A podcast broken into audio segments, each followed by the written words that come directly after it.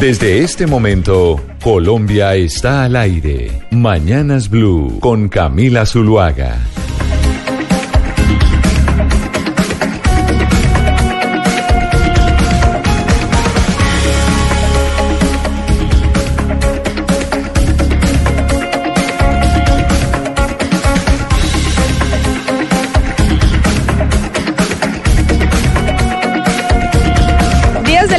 30 minutos. Continuamos en Mañanas Blue después del fútbol que nos deja un poco tristes porque queríamos que la selección Colombia sub-20 pasara a los cuartos de final. Estamos tristes por el fútbol, pero tuvimos una mañana deportiva fantástica. Se dio el partido de Federer contra Nadal. Hasta las Señor 7 de la mañana, muy buenos días Camila, a todos los compañeros y sobre todo a los oyentes. Hasta las 7 me lo vi juiciosísimo el 6-3, digamos, eh, a favor de Nadal y, y después me tocó ir a trabajar, entonces ni modo. ¿Cómo quedó? Tres sets a favor de Nadal al fin. Yo ganó no- Nadal, ganó Nadal, le gané la apuesta. ¿Se acuerda que usted iba Sí, por Federer y sí. yo decía Nadal llega con toda la ventaja? Sí, por la cancha, el tipo de cancha y eso. Y entonces que me la ganó. Le gané, claro. Yo no estoy, a- mejor no vuelvo a apostar. Usted sí, usted no está enterado, pero mire, estamos de viernes, estamos de Tusa futbolera por cuenta de la pérdida de la selección eh, Colombia sub-20, pero nos empezamos a animar para el partido de este fin de semana de la selección Colombia de mayores, preparándose para la Copa América. Pero Gonzalo, es viernes y pongámosle música a esta mañana y pues al duelo que tenemos que hacer por cuenta de la pérdida de nuestros muchachos de la selección Colombia sub-20. Pero no se preocupe porque ahí viene el partido de Colombia contra Perú preparativo para la Copa América. Doña Camila, hoy le toca al doctor Pombo escoger la canción del viernes de estreno. Sabemos que los, eh, las escogencias del doctor Pombo no son las mejores. Eh, pero a ver, lo voy a poner a prueba, doctor Pombo. eh, a ver qué tal le va el día de hoy. Y este es el menú. Le tengo Sugar Ray, le tengo lo nuevo de Black Eyed Peas. Vuelve Sherry Crow con un nuevo sencillo. También tengo lo nuevo de Prince Roy. Si quiere escuchar a Pedro Capó. Lo nuevo de Grupo Nietzsche. También lo tengo por acá. También vuelve Collective Soul, una banda de los 90 del rock de los Estados Unidos. ¿Con qué quiere Yo arrancar ya hubiera este escogido. si me hubiera preguntado a mí, yo ya hubiera escogido. Pero como le toca al doctor Pombo, pues que elija el Y doctor como Pombo. yo soy un caballero, puedo decir primero las damas. Pero déjeme y decimos los dos si le parece. A ¿Qué ver. tal, ¿Qué tal la nueva de Shirley Crow? Bueno, sí, me parece bien. Pues ¿Sí? yo voy a empezar con, eh, con, ¿Con otra, Nietzsche? pero no, no, no, pero me parece, pero me parece bien que, que empiece con, eh, con la nueva Sheryl Crow. Me gusta. Sí, bien. Sí, me parece. Para te- para llevar Bueno. la tusa un poquito de la pérdida de la selección Colombia.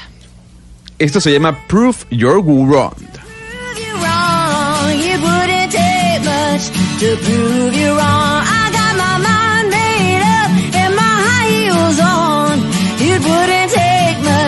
To prove you wrong.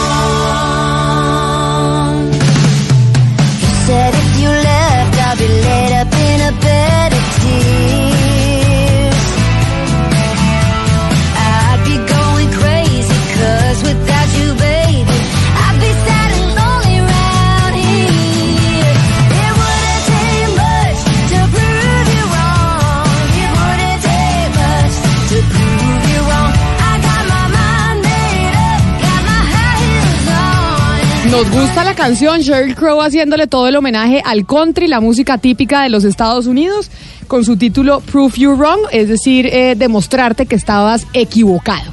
Usted sabe que a mí me gusta fijarme en las letras de las canciones, ¿no, Gonzalo? Porque obviamente se demoran un montón de tiempo los artistas escribiendo las letras de las canciones y muchas veces no les ponemos atención. Y esta canción, si la fuésemos a dedicar, es eh, no me tomaría mucho tiempo demostrarte que, mm, que estabas equivocado, es lo que le entiendo a Sheryl Crow que dice en, eh, en su coro. Más allá que entender y profundizar sobre las letras, yo creo que a usted le encanta es traducir las letras para que la gente sepa qué es lo que está diciendo, por lo menos esta cantante. Camila, yo no le voy a quitar mucho tiempo y le quiero hacer una pregunta muy seria a usted y a todos los miembros de la mesa. Y se lo voy a preguntar como venezolano. ¿Por qué? Porque ayer no sé si usted vio las declaraciones del presidente del Perú anunciando que le van a colocar visas a los venezolanos para, bueno, evitar la llegada masiva de compatriotas a ese país sudamericano. Yo quisiera preguntarle a usted, ¿usted estaría de acuerdo con que el presidente Iván Duque le coloque visas a los venezolanos No. para entrar a Colombia? No, no estaría de acuerdo. No estaría de acuerdo porque además pienso que es, eh, pues evidentemente hay un problema migratorio, pero hay un problema migratorio por cuenta de la situación que vive Venezuela. Y creo que Colombia ha sido lo suficientemente generosa de puertas abiertas y esa ha sido la política que, que ha debido adoptar o por lo menos yo he estado de acuerdo con esa política de puertas abiertas. Y cada vez que existen voces desde la frontera, por ejemplo, incluso en Cúcuta, en donde son, o en norte de Santander, el, departamento más afectado, que dicen ustedes en el centro del país, dicen que no cerremos la frontera, que tenemos que dejarla abierta, que tenemos que ser generosos porque ustedes no viven aquí. Pero creo yo que por humanidad, por ejemplo, no se debería pedir visa y dos, no se debería nunca cerrar la frontera como hay voces que lo piden por cuenta de la crisis migratoria. Doctor Pombo, ¿usted estaría de acuerdo con la colocación de visas a venezolanos? Tomando No. en cuenta que obviamente pueden incrementar la inseguridad, como dijo el presidente del Perú, que hay gente con antecedentes penales, etcétera, etcétera. No, absolutamente no. Y le abordo la respuesta desde otra perspectiva muy rápidamente. Porque en el mundo contemporáneo, la idea de la nacionalidad, que es el vínculo jurídico que existe entre el ciudadano y los estados nacionales, ha cambiado rotundamente. Y ha cambiado rotundamente por muchas razones. Por ejemplo, la globalización. Y eso significa, en últimas, que todas las constituciones políticas como la nuestra deben ser, en ese sentido, revisadas porque las herramientas jurídicas son ampliamente insuficientes para atender este flujo migratorio tan enorme. Y entonces, eh, pues lo que se debe cambiar es el paradigma de la nacionalidad antes de volver a la era de las cavernas y cerrar las, eh, Do- los límites. Bueno, doctor Pombo, antes de volver a las... Buenos días para usted, para Camila, para todos nuestros amigos de la mesa, para nuestros oyentes. Yo discrepo de todos, de usted y de Camila, por supuesto. Mire, el tema eh, de la situación de la tragedia humanitaria, porque es una tragedia humanitaria la que están viviendo los hermanos venezolanos, se siente mucho en, esta, en ciudades como Barranquilla, por ejemplo, en estas ciudades que tienen mucho contacto directo con Venezuela. A Colombia llegan diariamente eh, 5 mil venezolanos y venezolanas de los cuales 3.000 se quedan en Colombia y 2.000 siguen para otros países. De tal manera que eh, en las ciudades como Barranquilla, por ejemplo, usted no se imagina la cantidad de hermanos venezolanos, que lo, lo reconozco, están viviendo una situación muy difícil, pero se está convirtiendo en una situación demasiado compleja para la administración distrital. El año pasado tuvieron que atender 2.500 mujeres venezolanas embarazadas en las clínicas de Barranquilla. Y había que atenderlas. Y resulta que son personas que requieren una atención médica. Pero ¿de dónde salen los recursos? El gobierno nacional no los da. Tienen que salir de la administración distrital. Mucho menos organismos internacionales que no han entendido la dimensión de la tragedia. Entonces yo creo que no sé si es el tema de las visas, pero sí creo que tiene que haber algún control. Ah, o sea, lo que Tiene usted dice es haber que usted sí estaría de acuerdo con la pregunta que hace Con visa, Gonzalo claro. del, eh, del presidente del Perú. Tiene que haber un control, Camila, porque es que la situación se nos salió de las manos a todos. Lo que le estoy Don contando Oscar, es ¿sí la no? tragedia humanitaria. Bueno, si es con visas, es con visas o cualquier, con- cualquier tipo de control migratorio debe existir, porque si no, de verdad que la situación se vuelve insostenible desde todo punto de vista, económico, social, de todo tipo, eh, desde todo punto de vista, porque es que ustedes, bueno, seguramente lo han vivido, pero uno, lo hablo por el caso de Barranquilla y de la región Caribe en general, la situación de los hermanos venezolanos es dramática, es dramática.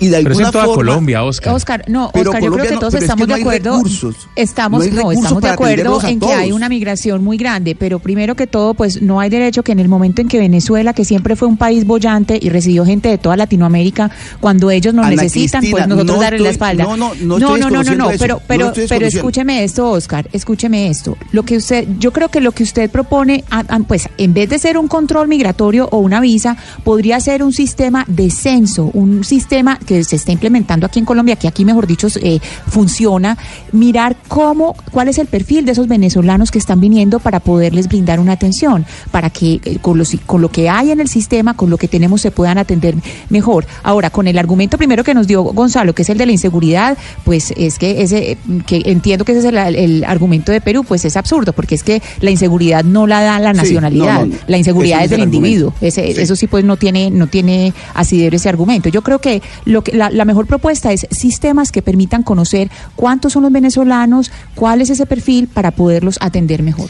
Y pero, algo, pero además algo de eso, Ana Ana Cristina, y y Oscar, escúcheme, me- venga, pero es que muchos, muchos, bueno, yo me cuento entre esos, nos aterrorizamos cuando veíamos cómo países europeos cerraban las puertas a los migrantes sirios y de otros países como los africanos, que por hambre o por guerra se desplazaban incluso en balsas para llegar a, a buscar refugio en esas naciones. Y ahora, pues, ¿cómo vamos a pretender que Colombia le cierre la puerta a los venezolanos porque están atravesando por esa crisis humanitaria? Claro que hay que tener una, unos mecanismos para buscar la forma de atenderlos de forma adecuada sin dejar de atender a los, a los nacionales. Hugo Mario, le pero, entiendo. Pero, pero no podemos eh, cerrar la frontera ni exigir visa ahora eh, cuando, como lo dicen a Cristina, en su momento Venezuela le dio una mano a Colombia en su peor, en su peor eh, eh, eh, eh, época de, de- de- de crisis económica. Hugo Mario, le entiendo a Oscar que está diciendo, y por eso eh, le mencionaba yo al doctor Pombo que nosotros aquí en Bogotá decimos, oiga, hay que ser solidarios, tenemos que abrir las fronteras, no tenemos que poner reglamentación,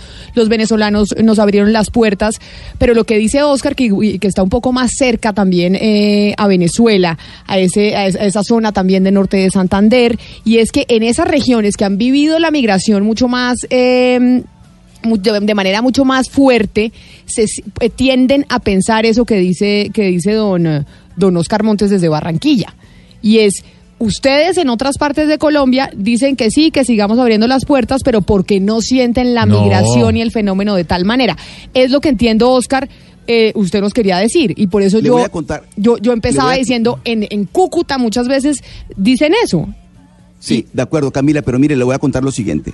Cuando el gobierno de Juan Manuel Santos, que estábamos en negociaciones de, paz en La Habana con las FARC, eh, Nicolás Maduro era, eh, era uno de los, de los eh, garantes de la negociación. En ese momento Maduro no era un enemigo de Colombia. Luego viene y se declara la enemistad entre Santos y Maduro y todo lo demás. Y en ningún momento el gobierno de Santos, ni antes ni después, tomó medidas en el caso. Y este gobierno tampoco. Entonces, claro, uno en Barranquilla o en Riohacha o en, los, estos, en estos pueblos nuestros está padeciendo la situación. Yo entiendo la tragedia humanitaria, por eso lo aclaro, de nuestros hermanos venezolanos. Lo que dice Ana Cristina es totalmente cierto. Nos dieron la mano en los 70, cuando la bonanza, todo eso lo sabemos. Pero en este momento, Camila, cuando no hay un peso, porque no alcanza ni para atender a los, a los, a los, a los, a los nacionales, ¿de dónde vamos a sacar todos los recursos? Pero entonces para cerramos a la puerta, pero entonces cerramos la Entonces, puerta, no, Oscar. No, por eso le digo, Camila, mire, hay que buscar una solución. En este ¿Pero momento cuál a mí no es? se me ocurre ninguna, pero hay que poner un control. A esta situación hay que ponerle un control. Pero creo que en eso está Migración Colombia, en eso está Cristian Kruger, que hemos hablado con él Camila. miles de veces. O sea, si hay un trabajo y el gobierno colombiano de verdad. No es hemos hecho, hemos hecho críticas enormes al, al gobierno actual, pero sí creo que en términos eh, del trabajo de frontera, que además por eso el, el canciller le ha dicho a la comunidad internacional es, oigan, no nos pueden dejar solos. Es que en Siria Eso llegaron estado- más de un millón de. Siria, de un millón de Y sirios a, a Alemania y Angela Merkel le dijo a la comunidad europea, ustedes no me pueden dejar sola. Alemania, el la primera potencia económica de la Unión Europea. Y Colombia ha recibido El más de un millón de el venezolanos. Pero El entonces, canciller Carlos Holbe lo acaba de decir, no nos dejen solos. Y estamos solos. Y estamos solos, le voy a contar desde dónde, desde las ciudades, porque Claro, Barranquilla pero ¿y está sola entonces qué hacer? con este tema. ¿Qué hacer? Mire, le cuento lo siguiente, Camila. 9 mil millones de pesos dedi- dedicó Barranquilla para atender al- al- al- a, las- a los enfermos, a los hermanos venezolanos. 9 mil millones de pesos que salieron de los recursos de la ciudad que no los tiene. ¿Qué y Bogotá y el, el gobierno central no dio un peso. Y ¿Qué? el gobierno nacional le dice al país, a la comunidad internacional, por favor, ayúdenos a ver Pero, cómo logramos soportar esta situación. A ver, yo no voy a discutir si Colombia necesita colocar o no visa porque cada país es libre de su, de su decisión en su política migratoria. Lo que sí es cierto es que, según su argumento, el cual respeto, más no comparto, va en contraposición a lo que fue Venezuela en los 70, en los 80, en los 90. O sea, durante tres décadas Venezuela, Venezuela recibió una cantidad. Claro. pero no solo, no solo en los venezolanos. 90, incluso No, hasta no. en los 2000. Es decir, tan- también en, en- en los años 2000, empezando este siglo, Venezuela seguía recibiendo eh, Es- colombianos. Miren, ¿qué hacer? Más allá de poner o no visas o eh, limitaciones al ingreso masivo de venezolanos o de cualquier otra nacionalidad. Yo creo, uno, no molestar al empresariado en general y en especial a las nuevas tecnologías, que el Rappi, que el Uber, que el no sé qué. Entre más trabas le pongamos al empresariado, que es la gran eh, fuerza locomotora de generación de empleos en este país, menos fácil nos va a quedar llevar a cabo las soluciones del el problema migratorio. Segundo, a mí me parece que la flexibilización del esquema laboral en términos generales debe darse y, a, mejor dicho, a mano manos llenas.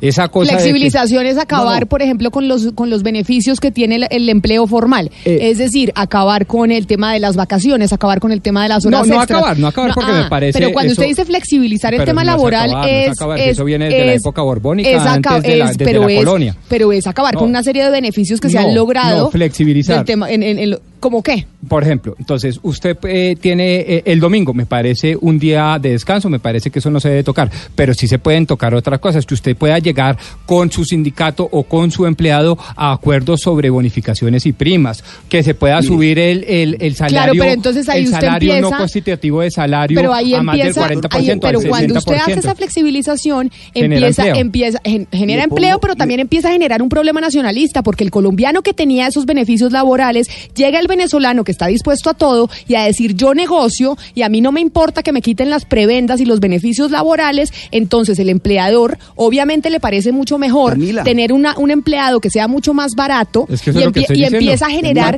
esos sentimientos nacionalistas, Es- que es lo que tiene a ah, Trump en el poder en los Estados eso Unidos. es lo que estoy diciendo, eso- todo lo eso contrario. refiero, lo pero que quiero perdón. romper es la columna vertebral Doctor de un Pombo, nacionalismo patriotero mire, anacrónico. pero es lo que eso, estoy eh, diciendo. pero, eh, pero eso- liberalizar el mercado laboral, pero eso genera- liberalizar la reglamentación Pombo. frente a nuevas tecnologías, liberalizar los hablar, trabajos, darle vía libre al mercado, que es el único que puede soportar la migración, ¿por- no el Estado. ¿Por qué, el, mi libre, tesis. mer- por qué el país excel- de- por excelencia de libre mercado tiene a Trump en el poder? Pregunta, ¿por qué? ¿Por qué? Estamos hablando de Estados Sí, Unidos. estamos sobre- hablando de Estados Unidos. Porque este señor le ha ido muy bien eh, en materia económica, a- pero es una materia económica que no es sostenible ni siquiera a mediano plazo. Esa es mi tesis. A mí me parece Doctor que este señor es un antineoliberal. Es Doctor un señor que está subiendo ejemplo. aranceles, que está generando políticas proteccionistas Doctor y que está generando políticas de interés y de gremios. pero- y a mí no me gusta su- eso. Me parece que eso va en contra de la filosofía misma de los padres fundadores de Estados Unidos. Y si no, pregunta al señor Hamilton. Pero, pero, el señor llegó al poder con una política migratoria, con decir hay que cerrar fronteras. Entonces, si usted hace eso que usted propone, lo que genera es un sentimiento nacionalista del colombiano que dice, por cuenta del venezolano que llegó, se flexibilizaron las, las- las normas de contratación, ya hay menos beneficios para el empleado y el venezolano que está dispuesto a todo, a, a- a trabajar de cualquier forma, pues obviamente termina Camila. siendo contratado primero que el colombiano. Y ahí genera un Camila, sentimiento que- nacionalista que usted no creo. supuestamente quiere erradicar. No creo. exactamente, exactamente eso es lo que está pasando, por ejemplo, en Barranquilla. Usted encuentra que están sacando a los colombianos que estaban en su puesto trabajando en una peluquería, trabajando en una sastrería y demás. Y claro, el venezolano dice, yo trabajo por menos de la mitad del salario mínimo. Pero de manera claro, ilegal. el- el de manera ilegal, porque no se ofrecen las herramientas laborales para permitir contratar, y formalizar. Mano de obra venezolana mucho más barata, ¿verdad? Y, y- despide al, colombiano. ¿Qué ocurre? Que esa plata o eso, el- lo poquito que le va a pagar al, hermano venezolano se va para Venezuela.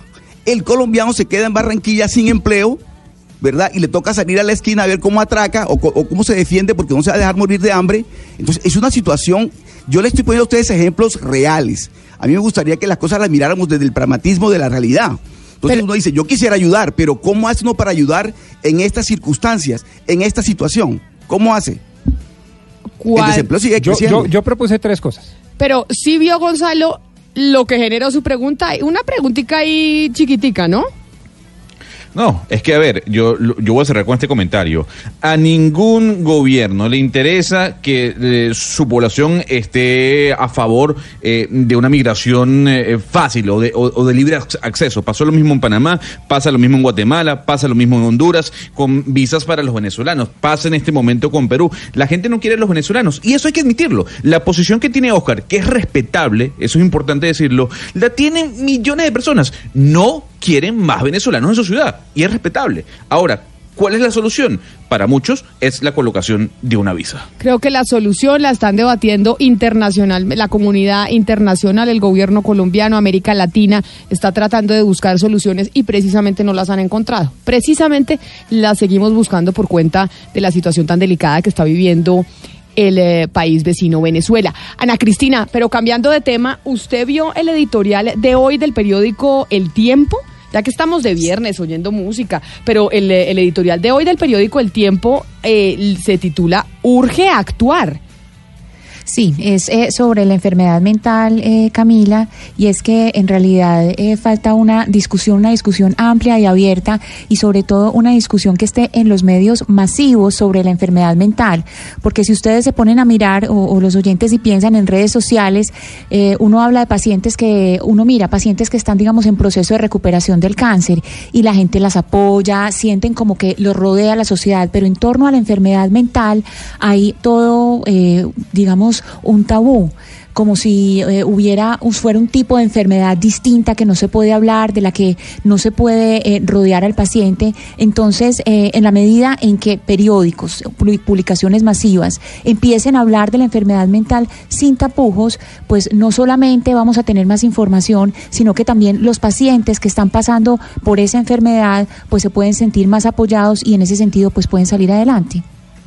Pues precisamente sobre ese tema que toca el periódico El Tiempo hoy, en su eh, editorial diciendo urge actuar, hay que hablar del tema de las enfermedades mentales, que no haya un tabú. ¿Cuántos colombianos no tienen problemas de enfermedades mentales o gente cercana en su familia que tiene ese tipo de enfermedades y no se trata porque da pena, porque es un tabú, porque no se debería hablar?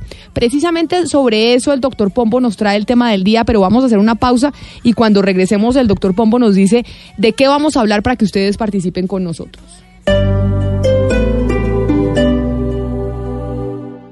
El rey del vals sigue rompiendo récords en Colombia con su primera visita. André Rieu en concierto. Cuarta fecha en el Movistar Arena, 15 de septiembre. Última oportunidad para ser parte de este espectáculo único. Boletas a la venta en tu boleta desde el 5 de junio. Código PULEP CJL 523. El regalo ideal para el numeral Papá Pro está en Mac Center. Visítanos en nuestras tiendas a nivel nacional o en nuestra tienda online y recibe hasta 400 mil pesos de descuento en tus productos Apple favoritos. Es por tiempo limitado. Ven y disfruta el Salón del Queso, un lugar para dejarte deleitar con cientos de sabores y texturas. Te esperamos en el Centro Comercial Unicentro del jueves 13 al domingo 16 de junio y descubre que hay un queso para cada historia. Entrada libre. Invita Carulla y Éxito. Con una dotación de primer nivel en tecnología, la Cinemateca de Bogotá abrirá sus puertas este 13 de junio para todos. Cinemateca de Bogotá, un espacio para ver en el tiempo. Alcaldía de Bogotá. Nico, ¿qué se siente estrenar el último smartphone? Nico, Nico. Nico debería hablar, pero está quitándole el plastiquito a su celular nuevo en cámara lenta. Sabemos que a ti como a Nico les gusta estrenar. Por eso en Claro y Colpatria pensamos en él y en todos nuestros clientes que se la juegan siempre. Y les dimos una tarjeta de crédito que les devuelve el 20% en la primera compra y el 10% en las demás compras en Claro. Tecnología, entretenimiento y hasta el pago de su factura. Solicítala en www.colpatria.com y disfruta la increíble sensación de estrenar. Multibanco Colpatria Establecimiento Bancario. Y la Superintendencia Financiera de Colombia. Conoce. Mientras estás de viaje, Prosegur cuida tu hogar o negocio con la mejor seguridad y tecnología en Colombia desde 3,400 pesos diarios. Marca hoy numeral 743. Recuerda, numeral 743 o ingresa a prosegur.com.co. Vigilado por la Superintendencia de Vigilancia y Seguridad Privada.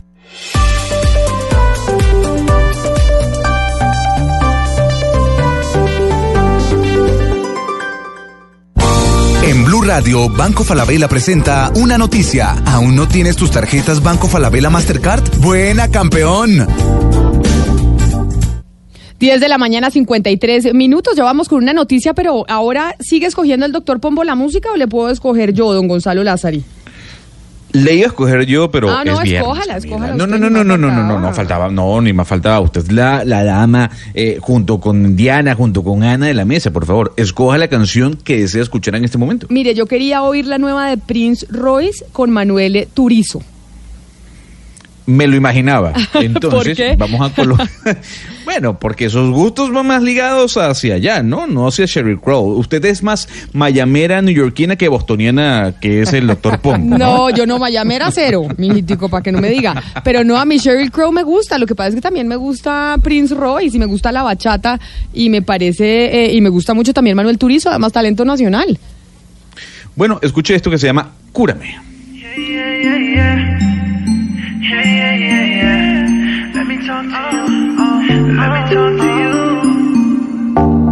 Dime cómo puedo esperarte si otra vez te quiero probar. Es algo obvio que eres mi adicción. Cúrame, cúrame, mujer. Si todo es cuestión de que me des tu amor, mujer, quiero tu amor. Tenerte es un problema y tus besos son mi solución. Mujer, quiero tu amor. No Me gusta. Sabía que iba a tener una buena elección, ¿sabe, Gonzalo? Sabía que iba a acertar en mi selección musical de la lista que usted nos trajo hoy viernes. Que ya es que nos vamos de fin de semana, fue una semana cortita.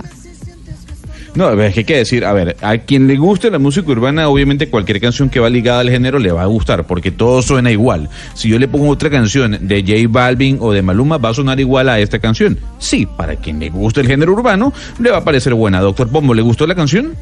Eh, sí, sí, digamos que seis. Sí. Es que como él es bostoniano, dijo Yo soy- usted, ¿no? yo soy bostoniano de- ¿Qué de. Oiga, eh, Oscar, estoy viendo el periódico El Heraldo, una noticia que acaban de publicar y que Angelina Jolie va a estar este fin de semana en, eh, en La Guajira. Estoy viendo Sí. que, An- que Angelina Jolie va a ser la enviada eh, de ACNUR, que es la Agencia para los Refugiados eh, de Naciones Unidas, y va a hacer u- toda una visita especial a La Guajira este fin de semana. Eh, así es, Camila. Bueno, ella, ella es de estas personalidades que, que se vinculan a Naciones Unidas para obras humanitarias. Y en esa, en función de, eh, de- en, esas funciones va a llegar La Guajira para asistir a la comunidad de, esta, de la que hemos hablado que ha sido tan golpeada eh, en- por todo este tema de mi- migración y demás. Pero sí va a estar en La Guajira, Angelina Jolie. Va- y va a estar en Maicao, Maicao que es otra de las ciudades que ha recibido un número importantísimo de migrantes venezolanos. Creo que tengo entendido que después de Cúcuta, capital de norte de Santander, Maicao es la segunda ciudad en Colombia que, reci- que ha recibido más migrantes eh, de Venezuela. Pues allá va a estar Angelina Jolie, ni más, ni, más ni Ah. menos, eh, en representación de ACNUR. Así, así es, Camila, pero además quiero eh, esa parte de la fronteriza, esa parte fronteriza es muy porosa, ¿no? Entonces realmente la, el tránsito es constante tanto de Venezuela para Colombia como de Colombia para Venezuela. Esa es de las dificultades que ha tenido, por ejemplo, para realizarse un censo, para saber exactamente cuánta es la población migrante que está en Colombia proveniente de Venezuela, porque constantemente se, están dando eso- esa- esos intercambios. Eh, pero, pero sin duda, claro, es una, es una, una labor humanitaria muy, muy importante. Oiga, don eh, doctor Pombo, habíamos dicho que íbamos a lanzar la pregunta por cuenta del editorial que estábamos comentando con Ana Cristina Restrepo, el editorial de hoy del periódico El Tiempo, que se titula Urge actuar y urge actuar en torno a las enfermedades mentales, porque poco se habla de ese tema. Y es verdad lo que decía Ana Cristina, hablamos de cáncer, hablamos de una cantidad de cosas en los medios de comunicación, entre los familiares, pero cuando hay una enfermedad mental como que da pena como que la gente hay, hay un tabú raro y una enfermedad mental es igual que cualquier otra. Es como cuando usted se enferma del hígado.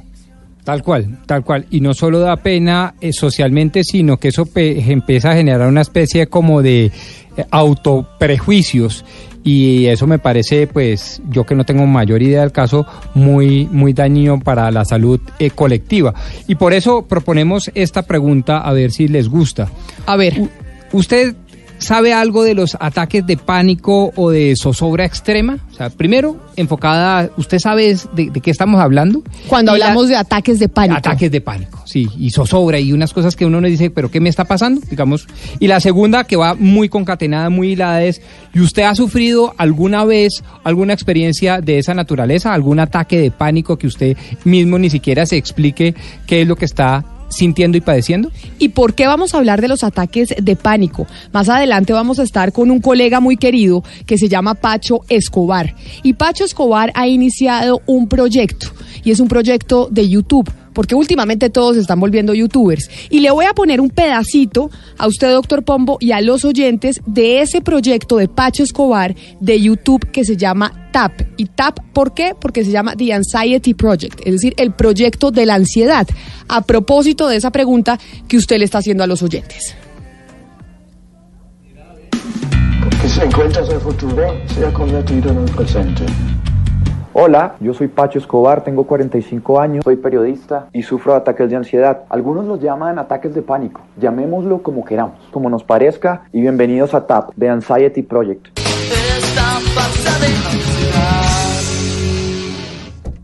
Bueno, esto es un proyecto bastante casero. En este momento estoy monitoreando el audio a ver más o menos cómo está quedando. Habrá desenfoques, habrá problemas eh, de sonidos y ruidos de la casa. Quisiera que no nos fijáramos tanto en los detalles técnicos. Esto es producciones caseras al 100.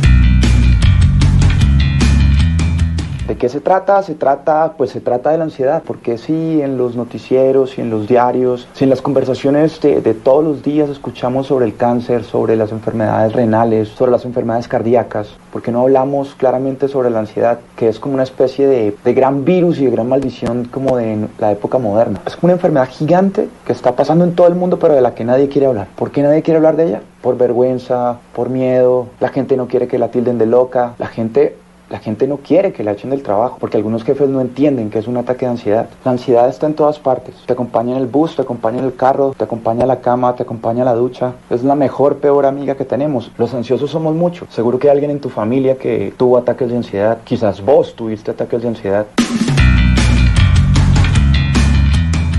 Yo no soy ni psiquiatra, ni psicólogo, ni terapeuta.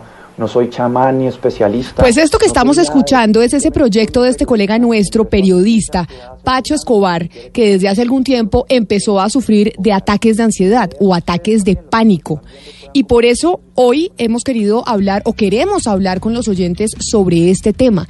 Si saben qué son los ataques de pánico, saben qué son los ataques de ansiedad, porque cuando yo vi el, cuando me llegó el proyecto de Pacho Oscar, yo no tenía, y debo confesar, soy muy ignorante frente al tema de los ataques de ansiedad y los ataques de pánico. Ni siquiera sabía que existían. Hugo Mario no sabía quién, no, no sabía ni tenía nadie cercano que, que hubiera sufrido de eso, pero cuando empecé a comentarlo con amigos y demás, empecé a ver que era mucho más común de lo que yo me imaginaba. Pero usted no cree, Camila, que en Colombia todos los eh, ciudadanos de una u otra forma vivimos en medio del pánico? Quiero decir, en una sociedad tan violenta como esta, en donde los titulares de prensa son hinchas de millonarios, a- atacan a, a golpes a una Sí, mujer pero- pero- en la costa, pero donde eso- eh, Uribe Noguera viola a una niña y luego la asesina, donde en Buenaventura Pero también no el tío de una niña la viola y la asesina. Eso genera pánico. Pero eso no son ataques de ansiedad, es decir, es que los ataques de ansiedad son una condición mental. Y eso es lo que vamos a tratar de entender. Obviamente pánico genera mil cosas. Pánico es estar en medio de la guerra, por supuesto. Pero los ataques de pánico, según entiendo de lo que he podido ver de este proyecto de Pacho, es Sí. una condición mental de la que sufren muchas personas en el mundo. Y tal vez... Ah, bueno, por eso sí es importante, Camila, que ahora un experto nos explique cuál es la diferencia entre pánico y ansiedad. Exacto. Entre, y, y- y que- y Mm. cuáles son los, los ataques de pánico. Y es precisamente por eso que entiendo, doctor Pombo, usted le está planteando esa, esa pregunta a, a los oyentes. Y repitámosla, ¿usted sabe algo de los ataques de pánico? Y de pronto complementela, ¿usted ha sufrido alguna vez o cree haber sufrido ataques de pánico? Pero, pero ¿sabe qué pasa, doctor Pombo? Que uno no sabe que sufre de ataques de pánico hasta que lo sufre. Es decir, es, es- ese tipo de enfermedades que uno no sabe si las tiene hasta que llega el momento, una situación extrema, no sé, cualquier cosa, lo lleva a uno a darse cuenta que padece de una una alteración de alguna manera de, eh, en, su, en, su, en su parte mental. Además, yo creo que hay un estudio eh, que dice que en Colombia mucho- muchos, muchísimos, tenemos de alguna manera algún tipo de, de- de alteración mental. Eh, pero la, la, la, y por eso es que es importante y es interesante el tema, porque la ansiedad o estos ataques de pánico, muchísima gente ignora que, que los tiene, es decir, ignora que está propenso a sufrirlos. Esa es la importancia eh, que tiene el trabajo que está haciendo Francisco Escobar hablando del tema que es eh, divulgación. Esto puede estar dentro de la divulgación científica porque es tener un discurso científico y ponerlo al alcance de las personas y que sepamos qué es lo que nos está pasando, que es un poco lo que hizo con su libro Piedad Bonet, lo que no tiene nombre, hablando de la esquizofrenia, o lo que hizo James Rhodes con la depresión, lo que ha ven- venido haciendo él con la depresión, es hablar desde el punto de vista del paciente, pero también averiguando datos científicos precisos e informándose para que la gente pueda empezar a hablar y que se rompa ese tabú en torno a las enfermedades mentales, en este caso los ataques de ansiedad. Pues por eso es que queremos que los oyentes se vinculen a esta discusión. Obviamente vamos a hablar con expertos sobre el tema para entender un poco más de este fenómeno, que es un fenómeno cada vez más creciente en Colombia y el mundo. La gente sufriendo de este tipo de ataques de ansiedad, ataques de pánico, por qué dan, cómo dan, cómo se deben tratar. 316-415-75 8181. Ese es nuestro teléfono, nuestra línea de WhatsApp. Ahí usted se comunica con nosotros, nos manda sus mensajes y se suma a esta discusión. ¿Sabe algo usted sobre los ataques de pánico? Pues cuéntenos también su experiencia, qué conoce, qué sabe, los ha sufrido, tiene gente cercana y además, cuando vayamos a estar con los expertos, pues claro que pueda hacer preguntas si tiene algún tipo de dudas sobre este fenómeno tan creciente en el planeta. Ya saben que aquí los queremos escuchar en el 316-415-7181. ¿Cómo calmas tu alma? Dime si sientes Sácale provecho a tu banco con las tarjetas Banco Falabella Mastercard y prueba cada día un placer diferente con descuentos en tus restaurantes favoritos. Úsalas todos los días. Cena de aniversario y no pudiste salir a celebrar. Buena, campeón. Sácale provecho a tu banco. Disfruta todos los días del 15% de descuento en Archis, pagando con tus tarjetas Banco Falabella Mastercard. Banco Falabella. Hablamos mirándote a los ojos. Para mayor información, consulte www.bancofalabella.com.co slash beneficios slash alianzas. Banco Falabella S.A. es una entidad vigilada por la Superintendencia Financiera de Colombia. El TV que te mereces está en Catronics. Catronics, pasión tecno. Este año sí me voy a dar gusto. Me voy a comprar un televisor bien grande, así como me lo merezco para invitarlos a todos. La temporada de grandes televisores llegó a Catronics. Aprovecha y elige el que te mereces a un precio increíble. Hasta el 28 de junio en tiendas e internet. Catronics, pasión tecno. Sabemos que eres un verdadero fanático del fútbol, por eso queremos que vivas la fiesta que une a todos los colombianos con estas ofertas campeonas. Con Catronics, disfruta el fútbol como te lo mereces. Catronics, pasión tecno. Colombia está al aire.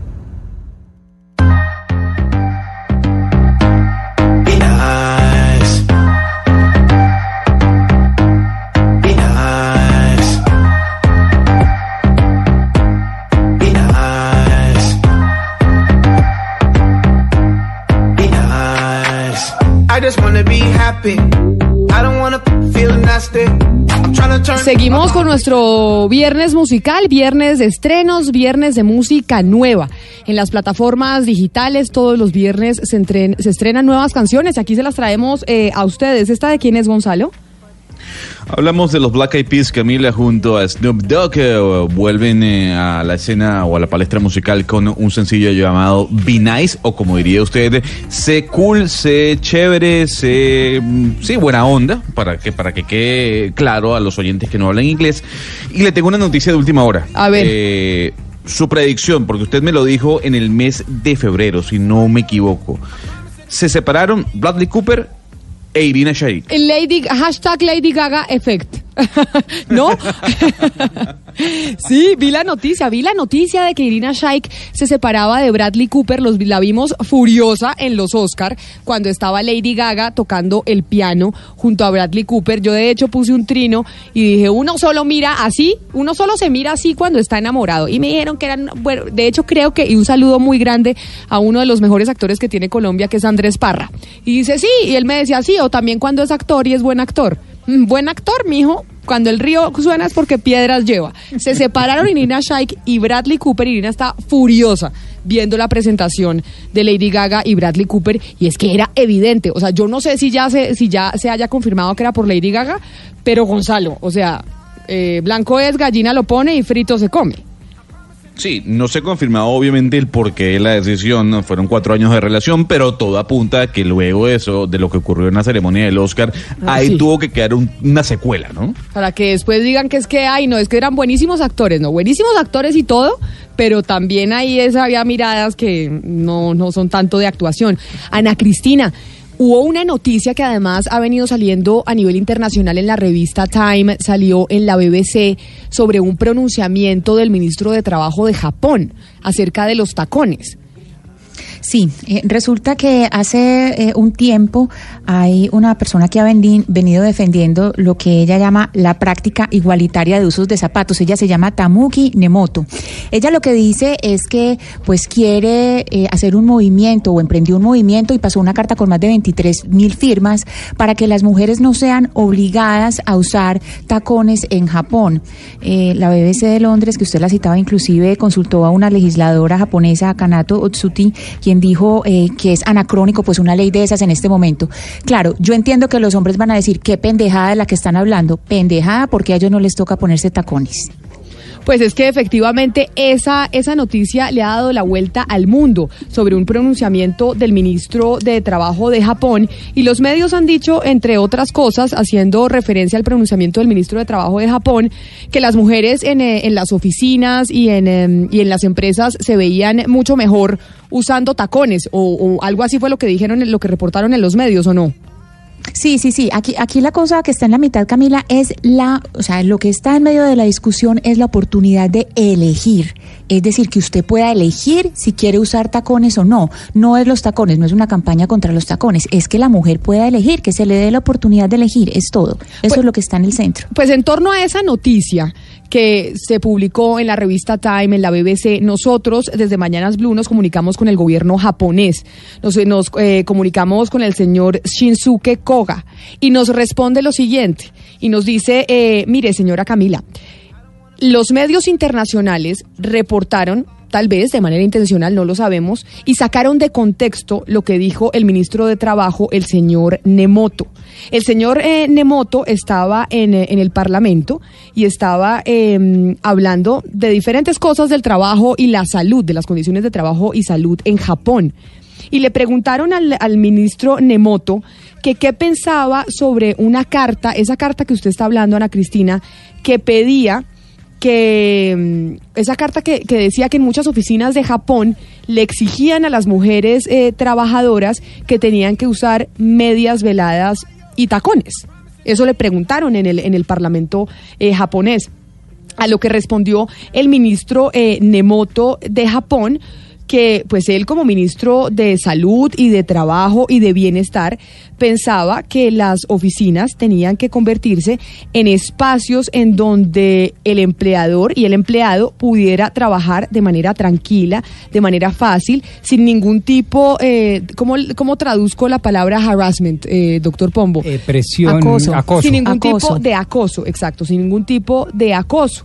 Y cuando hablaba del requerimiento de usar medias veladas y tacones altos en, en cada oficina, pues eh, decía si, la, si ese es el requerimiento, pues se debe hacer. Lo que nos dicen desde el gobierno de Japón es que al ministro intentaron sacarlo de contexto, que sí es cierto, esto ya nos lo dicen fuentes eh, fue del, um, del gobierno japonés, y es que evidentemente hay pues todavía un, un gap y una diferencia de género importante en Japón. De, de, hecho, ese es uno de los problemas más grandes que tienen. Pero de todas maneras que al ministro Ana Cristina se le sacó de contexto. Pero esa sacada de contexto, a pesar de todo, pues nos sirve para dar la discusión sobre los tacones, sobre las medias veladas y la oficina. ¿Será que existe en Colombia oficinas que le exigen a las mujeres que tienen que irse de tacones? Pues la verdad, Camila, yo eh, pregunté aquí en Medellín precisamente para este trabajo si había algún lugar de trabajo y no. Eh, oficinas o empresas que lo exijan y no. Por supuesto, hay oficinas que tienen uniformes, que tienen, digamos, un manual de estilo. Eso es muy normal, que inclusive contratan a asesoras de moda, especialistas como un manual de estilo, bien para, para usar uniforme propiamente dicho o para sugerir cómo vestirse, pero que exijan el uso de tacones, no. Ana Cristina, no, no sé, y Camila, si, si se prohíbe en alguna eh, parte en Colombia el uso de tacones, pero sí recuerdo que hace años, en el 92, si no estoy mal, el alcalde de Cúcuta entonces por decreto prohibió el uso de minifaldas y escotes a las funcionarias públicas. Decía el alcalde que para preservar la buena imagen de la administración municipal eh, no era conveniente que las, las mujeres asistieran a trabajar con minifaldas y con escotes. Eso generó toda una polémica en su momento hace 27 años. Pues mire, si uno fuera a hablar de moda, yo no sé si esta discusión es de moda específicamente, pero si vamos a hablar eh, de estilo, de moda y demás, a uno se le viene un nombre a la cabeza. ¿Qué nombre se le viene a usted a la cabeza, doctor Pombo, cuando hablamos de moda en Colombia? Pilar Castaño. Por supuesto. Pero esa es la gurú, pues. Y por esa razón la invitamos a hablar de esta discusión que más que de moda es de un tema eh, de política pública que se da y se genera por cuenta de unas declaraciones que, como le digo, lo que nos dicen a nosotros desde el gobierno de Japón es que al ministro Nemoto lo sacaron de contexto. Pero Pilar Castaño, bienvenida a Mañanas Blue, mil gracias por estar con nosotros. Hola Camila, qué gusto tan grande oírlos a todos de verdad en esta mañana de viernes. En esta discusión sobre si se le puede exigir o no a las mujeres eh, usar eh, tacones en las oficinas y usar medias veladas, ¿por qué es que hay esa tendencia a que cuando se ponen los uniformes de, de las oficinas, a las azafatas, a las visitadoras médicas, a las, a las secretarias, ¿por qué hay esa tendencia a normalmente pensar que la forma de vestirse tiene que ser con medias veladas y tacones? Bueno, Camila, hay que, hay que echar un poquito para atrás en la máquina del tiempo y entender que la indumentaria comunica, que la indumentaria ennicha, que la indumentaria clasifica a los seres humanos. Para eso existe la indumentaria y para eso son los uniformes, justamente, para mandar culturalmente un mensaje tácito, que es lo que hace la moda, que habla mucho más que las palabras, diciendo quién soy, cuál es mi oficio y qué estoy haciendo en la vida, vestida de policía, vestida de enfermera, vestida de azafata, vestida de ejecutiva. El código laboral es muy preciso, hay, hay, un, hay un código de barras eh, que hay que seguir. La piel, por ejemplo, no es protagónica, no es laboral. En, un- en, en el campo competitivo de la oficina no pueden existir ni transparencias, ni escotes y desde luego minifaldas, porque lógicamente hay que, ter- hay que ser prácticos y hay que usar unas indumentarias básicas que sean viables a la hora de ejecutar el oficio de oficina, digamos, de archivos, de trabajar, de ir para un lado, de ir para el otro. Me imagino que en el tema de los tacones hubo ese pensamiento real. El tacón no es práctico. El tacón en Francia, desde 1870 justamente, eh, empezó a, existir por un tema banal, por un tema de fantasía, pero el, tacón después de los 8 centímetros, que yo los denomino de autoestima, yo sí considero que el tacón es la autoestima de la mujer, que le, le sube la autoestima o le baja la autoestima. Después de 8 centímetros de altura ya se llama risqué, ri- riesgoso que no lo maneja fácilmente una mujer que está trabajando. Entonces yo sí pensaría que el tacón grueso, plano, bajo, es más práctico para una ejecutiva. No, no desecho el estileto porque es, es sexy. Marilyn decía que darle a una mujer un buen par de tacones y se traga el mundo. Eso es real. Pero sí no son prácticos a la hora de trabajar. Pero la media velada, en cambio, Camila, sí es un plus para la mujer, porque a medida que va pasando el tiempo, la media es una malla de nylon que sostiene la dermis y cuando la mujer va pasando la edad, pues deja de ser tonificada su piel, no tiene 20 años, ni 18, ni 25, entonces las millennials se ven divinas sin medias, pero una ejecutiva que ha pasado ya ciertas décadas, la media la ayuda a sostener su dermis y a que trabajar tranquila y a moverse y a evitar su cuerpo a la hora de vestirse. Entonces, yo sí creo que cada prenda tiene una función, hay que simplemente limitar y delimitar qué es para qué y en qué ocasión se deben usar las cosas. Pilar, eh, yo le quería preguntar, cuando usted hace ese tipo de asesorías eh, a empresas sobre uniformes, sobre etiqueta para vestirse, ¿de alguna manera las sugerencias o ideas suyas pasan por salud ocupacional? Absolutamente. En el campo de, sí, en el campo de los zapatos, por ejemplo, porque estamos hablando de, de algo que también tiene que ver con la postura, con el, el desplazamiento, el descanso. Ergonómicamente el tacón se, se inventó para montar, para sostener las, las cerraduras de los, la montura ecuestre. Y ya después se fue desarrollando. Esa es la historia real del estileto, justamente de, de un lord que tenía, llevaba ese apellido, apellido, estileto. Pero el zapato ergonómicamente el tacón hace daño. Y oyendo a esta niña japonesa hablar del dolor, y por eso ella se manifiesta, este ministro japonés, diciéndole, la mujer japonesa lleva demasiados milenios eh, silenciando el dolor.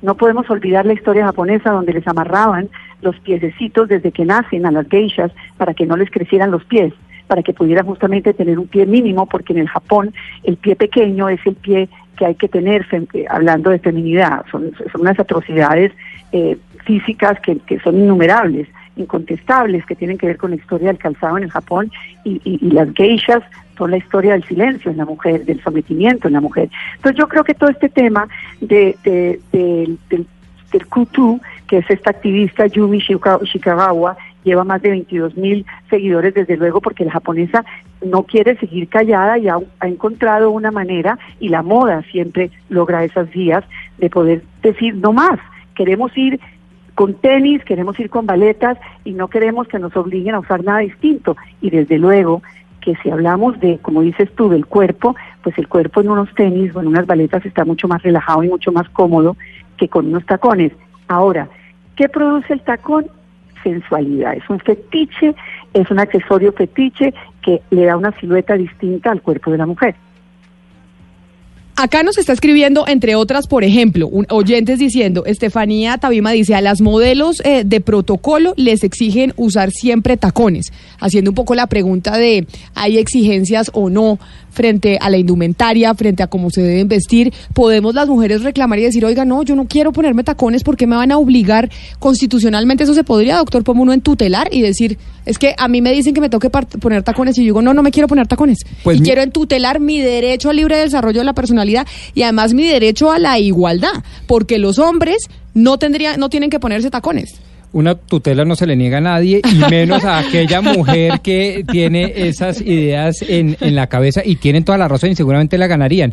Pero en el derecho constitucional sí se empieza a diferenciar y me gustaría de pronto preguntarle a Pilar Castaño esto, eh, entre exigir y prohibir. Una cosa es que el, el jefe le diga, usted tiene que venirme con tacones y altísimos y supersensuales y otra cosa es prohibir, oiga, yo le prohíbo que se me venga con un escote y una minifalda o en el caso de los hombres, pues que se me venga en pantaloneta porque esta es una oficina de abogados. Pero mire, pues para eso, para eso exi- existimos las asesoras de imagen y entre otras cosas para eso me contratan a mí, porque justamente existe el pánico a la tutela y a los derechos humanos, desde luego. Entonces yo voy, dicto mis conferencias y voy diciendo las cosas de una manera muy mamá, muy querida y ojalá basada en, en investigación y en conocimiento. Hay reglas para seguir, definitivamente hay reglas para seguir, es decir, una, una cabinera se pone medias de nylon para atravesar el Atlántico y se pone pantalones porque no puede atravesarlo en falda lápiz, porque no está ni cómoda trabajando ni atendiendo a, a 180 o a 70 pasajeros. Eso va de Ah, es decir, por eso es que las azafatas cuando es un vuelo más largo de 10 horas van en pantalón y cuando es vuelo cortito van en falda. Eso lo cambié yo, Camila. Eso lo hice yo hace más de 16 años en Avianca cuando me pidieron eh, la asesoría del uniforme. En Avianca no existía un suéter. Desde que yo hice el tema, eh, incursioné los suéteres para hombres y mujeres, chalecos en tejido de punto y desde entonces se ven súper cómodos. Me fui a Richie, cambié las medias porque las niñas tenían hasta entonces unas medias opacas, grises, horribles, que les hacían ver las piernas espantosas. Hicimos una colección de medias veladas bellísimas que usan hasta hoy y diseñamos la falda para eh, viajes cortos y el pantalón para atravesar el Atlántico. Las azafatas hasta entonces atravesaban el Atlántico en falda pegada. Eso todo tiene que ver con unos estudios de imagen y de comportamiento que van de la mano y por eso yo sí creo que la indumentaria refleja, eh, primero que todo debe reflejar comodidad. Una ejecutiva que está cómoda, que, que está bien calzada, piensa distinto, eh, habla distinto, se proyecta distinto, manda distinto que si está mal calzada. No hay nada más infame que estar uno sometido a un mal zapato porque odia al mundo. Y yo creo que eso tiene que ver, eso todo hay que estudiarlo desde el, eh, es un círculo absoluto que hay que recorrer completamente.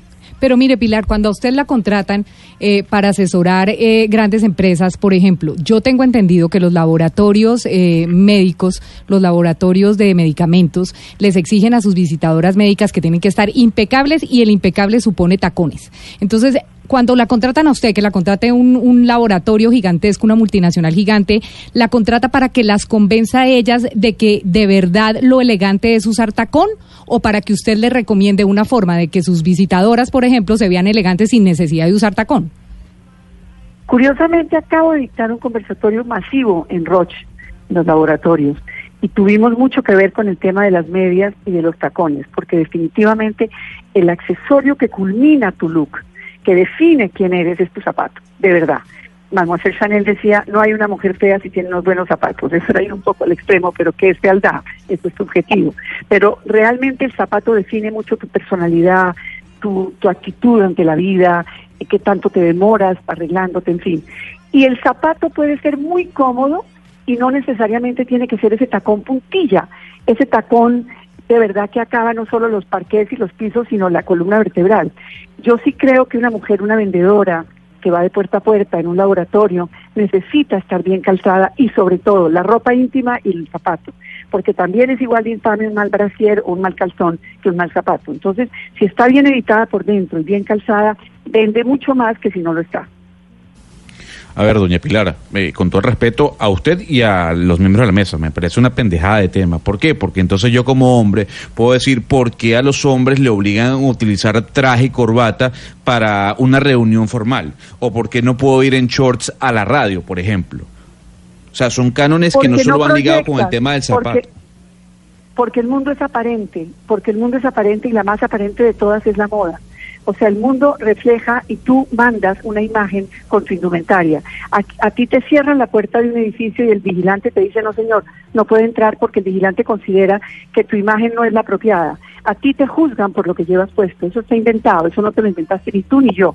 Entonces hay que jugar un poco el juego. Si eres un ejecutivo, mira, la cantidad de suicidios que, da- que hubo en el Japón de, de, de presidentes y CEOs de compañías cuando dejaron de usarse las corbatas porque el señor Steve Jobs salió a, mandar un mensaje de cuello de tortuga, tenis y jeans cuando lanzó su iPod y eso desdibujó la imagen laboral de los CEOs y los mandó a trabajar en bermudas y camisetas a sus casas y, de- y se vaciaron millones de cubículos, sobre todo en los Estados Unidos.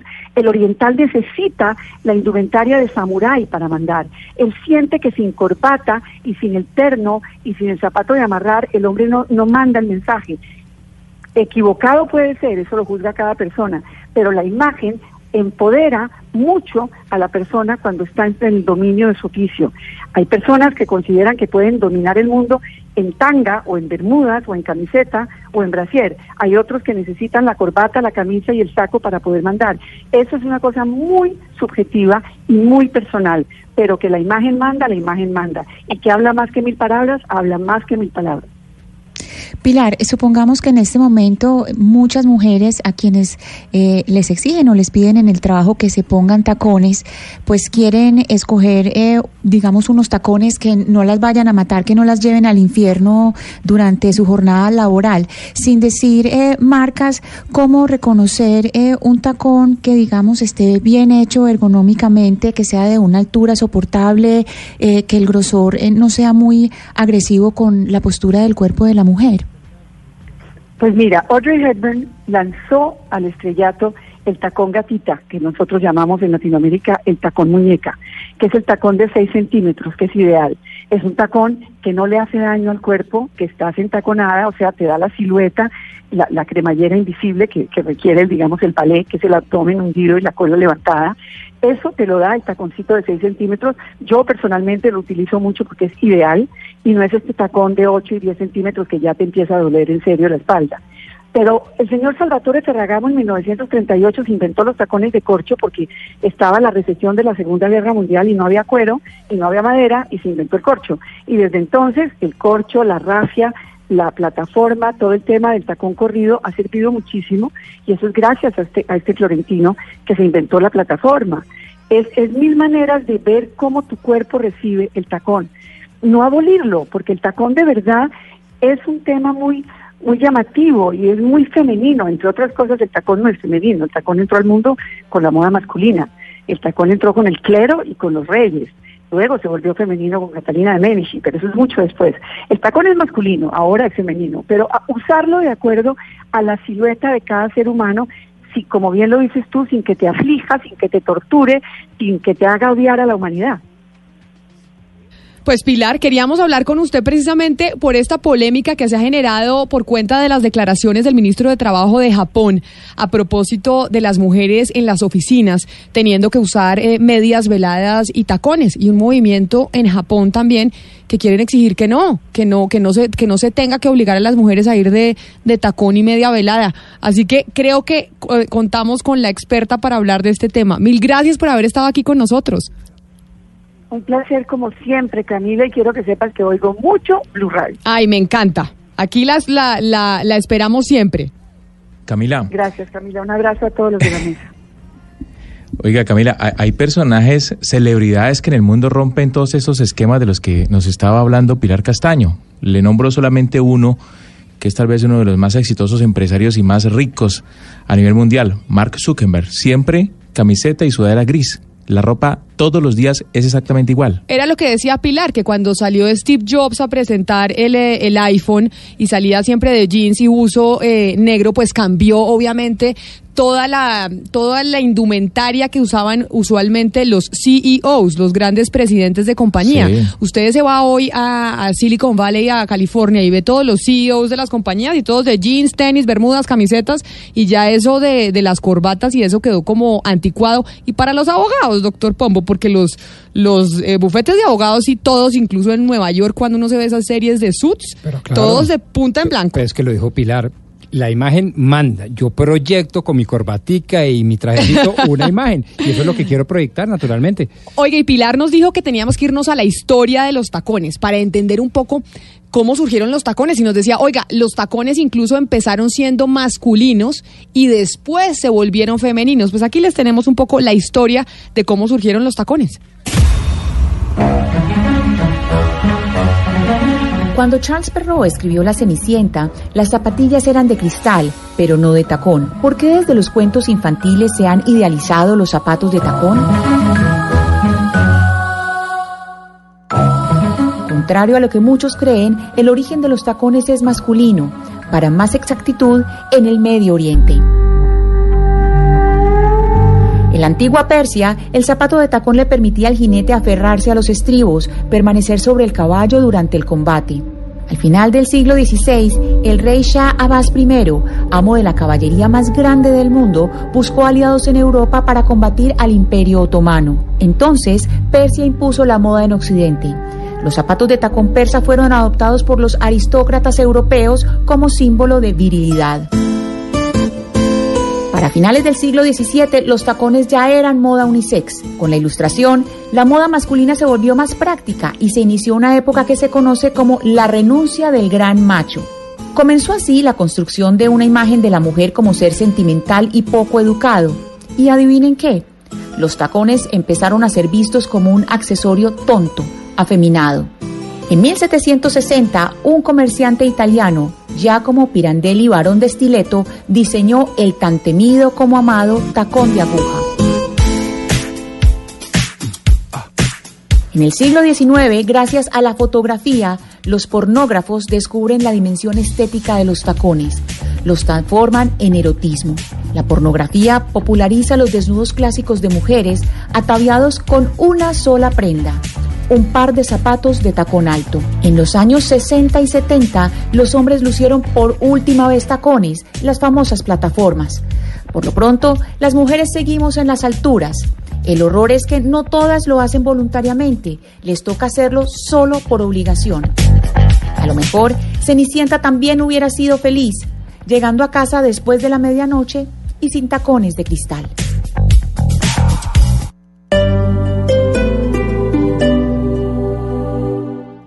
Los computadores se compran en Alcosto. Ahorra 180 mil pesos en portátil HPE convertible 2 en 1 con procesador Intel Pentium, disco duro de 500 gigas, memoria RAM de 4 gigas y llévalo por 1.249.000 pesos. Al costo, hiperahorro siempre. Aplica en la referencia 14CD0001. Vigencia hasta el 11 de junio.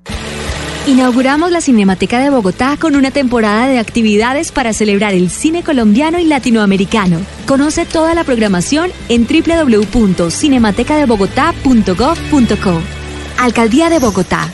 Regálale a papá bienestar con Apple Watch. Encuéntralo en costo al mejor precio. Desde 999 mil pesos con 0% de interés pagando con tus tarjetas de vivienda. Al costo. Hiperahorro siempre. Vigencia del 4 al 14 de junio. Aplican términos y condiciones. Más información en www.alcosto.com slash especiales slash plan cero estrés. Un mapa cubierto por sus voces, de los rincones alejados a las grandes ciudades. Entre noticias y protagonistas. Gladys Rebeca Miguel, alcaldesa de Tarazá. Gracias a la responsabilidad de EPM. Rodolfo Hernández, alcalde de Bucaramanga. Voy para la alcaldía ahorita y voy a ver si hay una nota. Leonardo Puentes, alcalde de Yopal. Prevaricato por acción. Son las- los cuatro cargos que se me imputan. Un país, sus personajes. En Mañanas Blue, Colombia está al aire.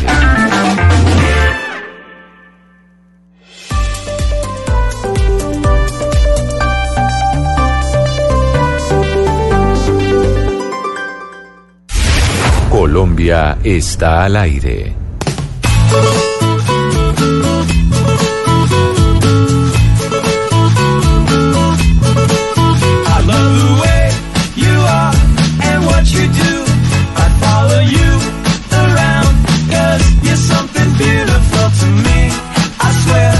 11 de la mañana, 34 minutos. Estamos al aire, sí, en todo Colombia. Y estamos al aire hoy hablando de los ataques de pánico, ¿no, Pombo? Sí. Sí, ¿Usted sí. le han dado ataques de pánico? Gracias a Dios no. No, pero o de tengo pronto no muy sabe. cercana que sí. O de pronto le han dado y no sabe. Bueno, sí, yo le voy a hacer una pregunta ahorita a los grandes gurús de eso porque, bueno, ven, no, no me anticipo, pero yo tengo un par de preguntitas. Como porque- los oyentes. Sí, como los oyentes, exacto, sí. Y es que los oyentes precisamente están participando con nosotros en el 316-415-7181 sobre la pregunta del día. ¿Usted sabe algo de los ataques de pánico? Y complementémoslas. ¿Ha sufrido alguna vez o cree haber sufrido alguna vez un ataque de pánico? Y además vamos a estar con expertos y si tienen preguntas las pueden hacer. Las pueden Exacto. hacer Porque y- de pronto lo que usted cree que es pánico no lo es, o de pronto usted dice, no, esto no es pánico, y sí lo es. Que era lo que le pasaba a Hugo Mario. Que Hugo. Mario decía, oiga, en este país todos vivimos Sí. en pánico. Y pues no, es- hay una diferenciación. Y también sería bueno, Camila, saber eh, eh, qué piensan los oyentes, o sea, qué es lo que les produce pánico. Sí, claro. Yo sufro ataques de pánico cuando llega el recibo del teléfono. No, pero es que yo creo que. Pero, pero, Oscar, yo creo que eso es banalizar la discusión. Porque decir eso y un poco lo que están diciendo Oscar y Hugo No, Mario no, es no. banalizar la discusión. Porque eso, No, ¿por de ver- porque de verdad el tema de los ataques de ansiedad no, es Camila, un problema real. No, no, o sea, Por eso, o- pero perdón hay si algo que lo debe me- producir. Me presté para una mala, interpreta- una mala interpretación. Obviamente que yo sé que el tema es un tema muy delicado porque además, claro. lo que le comentaba al comienzo, Camila, mucha gente no sabe que sufre de esto, de verdad. Entonces, eh, yo entiendo la, digo, el, el- el- el- el chascarrillo que hice de- del ataque de pánico, porque que realmente cuando usted está en su casa y le llega un recibo de 400 mil pesos y usted dice, pero a, cuenta de qué, pues obviamente que eso, eso, eso genera claro. pánico. Pero no es el pánico del que estamos hablando, eso, eso que quede claro. Sí, y que ya más adelante vamos a entender porque es un tema muy delicado y, y cada vez más creciente en nuestro país. Pues precisamente en el 316-415-7181 nosotros los queremos escuchar. En Mañanas Blue los escuchamos. Por radio, buenos días. Desde aquí, desde Medellín, barrio Buenos Aires. Eh, quería decirles que sí, claro, los ataques de pánico son ahora muy comunes, más que todo ahora pues como con tanto nivel de estrés que manejamos en cada situación, en el transporte, em, en los temas laborales, en las convivencias. Eh, en particular a mí me tocó mucho cuando estaban de moda las famosas pescas milagrosas que salían los retenes de la guerrilla, entonces muchas veces uno iba adelante de un carro cuando de un momento a otro se desaparecía toda la gente, entonces yo creo que más de una persona quedó marcada con esos ataques de pánico. Muchas gracias, feliz día. A usted feliz día y mil gracias por comunicarse con nosotros y, y, pues por darnos su opinión. Vamos con otro oyente que de pronto los oyentes saben mucho más que incluso nosotros aquí en la mesa de trabajo. Hola, buenos días desde acá de Bogotá. Sí, evidentemente he tenido problemas de ansiedad. Es una sensación muy horrible. Es, uno siente como hormigueo en las manos, como hormigueo en los pies. Uno siente que no se halla literalmente. Y pues lamentablemente cuando he tenido esos ataques de ansiedad ha sido muy complicado porque he tenido problemas en mi casa, en mi trabajo. Eh, se siente uno tenaz, uno siente que le duele todo, que los zapatos no le entran, eso es una sensación muy horrible. Eso ni caminar puede uno. Entonces pues es algo que no le recomiendo a nadie. Muy buenos días para todos. Muy buenos días para usted y gracias por escucharnos y por contarnos su experiencia de lo que ha sufrido y cómo lo ha sufrido. A ver, vamos con otro oyente. Hola, buenos días. Soy Connie desde Bogotá. Eh, sufro de los ataques de pánico y es horrible además sentir el desprecio de la sociedad y de la comunidad donde uno, donde uno mm, está. Gracias y sigo al aire con Blue Radio. Ay, a usted, Connie, mil gracias por comunicarse con nosotros, por hablarnos y participar en el 316-415-7181. Eso que decía Connie desde Bogotá, Ana Cristina, es precisamente el temor que tiene mucha gente que está sufriendo de esta condición de tener ataques de pánico y es que sienten el rechazo, pero tal vez el rechazo se da porque no se conoce y no se entiende esto que es. Sí, claro, y además hay otro factor, Camila, que también está en lo que dicen otros oyentes, y es que no siempre el ataque de pánico se debe a un factor externo. No siempre se puede entender que viene de afuera la motivación para que las personas tengan ese ataque de pánico, sino que es algo que está adentro de la persona, que no necesariamente tiene una explicación en las circunstancias de la afuera. Entonces estamos hablando de un tema eh, supremamente complejo y qué bonito que estemos oyendo los, eh, todo lo que les ha pasado a los oyentes, porque hay una interpretación muy amplia y que posiblemente no todos estén inscritos dentro de, dentro de lo que hablamos, dentro de una enfermedad, que sea eh, algo distinto, que es una sensación momentánea a tener ese tipo de ataques. Vamos con otro oyente que nos manda sus mensajes al 316-415-7181. Ah, buenos días. Eh, gracias por la oportunidad. Mire, eh, yo he sufrido de ataques de pánico por muchos años, a tal punto que al día de hoy me ha tocado llamar al rescue por más de siete veces. He llegado a estar sin movimiento, solamente con una cuchara para llamar la atención y que mi esposa me ayude. Es algo que no se lo deseo a nadie y de acuerdo a mi doctor eso se puede disparar por cualquier cosa, cualquier elemento, inclusive un elemento físico en la casa o un evento se puede disparar y es muy difícil de controlar a no ser que sea medicado. Eh, gracias. A usted mil gracias por llamarnos y como dice eh, Ana Cristina, por contarnos sus experiencias sobre lo que han vivido y qué son los ataques de pánico, que es básicamente lo que queremos nosotros entrar a entender por cuenta de este proyecto eh, de TAP Project que nos llegó de nuestro colega periodista Pacho Escobar, que se metió a hacer una serie de YouTube para explicarle a la gente pues lo que son, qué son los ataques de pánico y que probablemente, o ataques de ansiedad, porque probablemente muchos pues tienen esa condición y no saben cómo manejarla y, y además eh, eh, no saben qué es lo que se tiene que hacer. Es que yo creo que además el tema tiene varias aristas y uno de esos es la presión social. Oiga, si yo digo eso, pero como que no tengo nada aparente, pues entonces me la van a montar.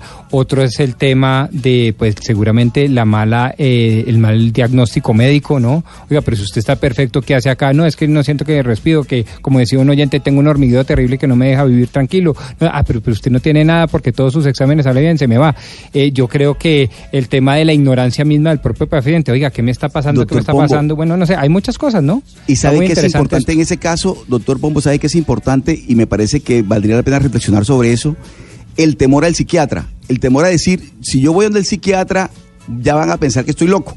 Que tengo un problema mental. Y resulta que no. Mucha gente va al psiquiatra porque necesita de la ayuda profesional de alguien que, que le va a asistir en una situación especial que está viviendo. Entonces yo creo que también es importante de alguna manera desmitificar la figura del psiquiatra y la, y la, y la, la- la colaboración del profesional de, de la psiquiatría o un psicólogo que le ayude a manejar esos, esos ataques de ansiedad o de pánico. Me parece que también es bueno que la gente entienda que, que no se trata de que uno esté loco porque, porque va a consultarle a un psiquiatra una situación que está viviendo que, que tiene que ver con ansiedad o con pánico.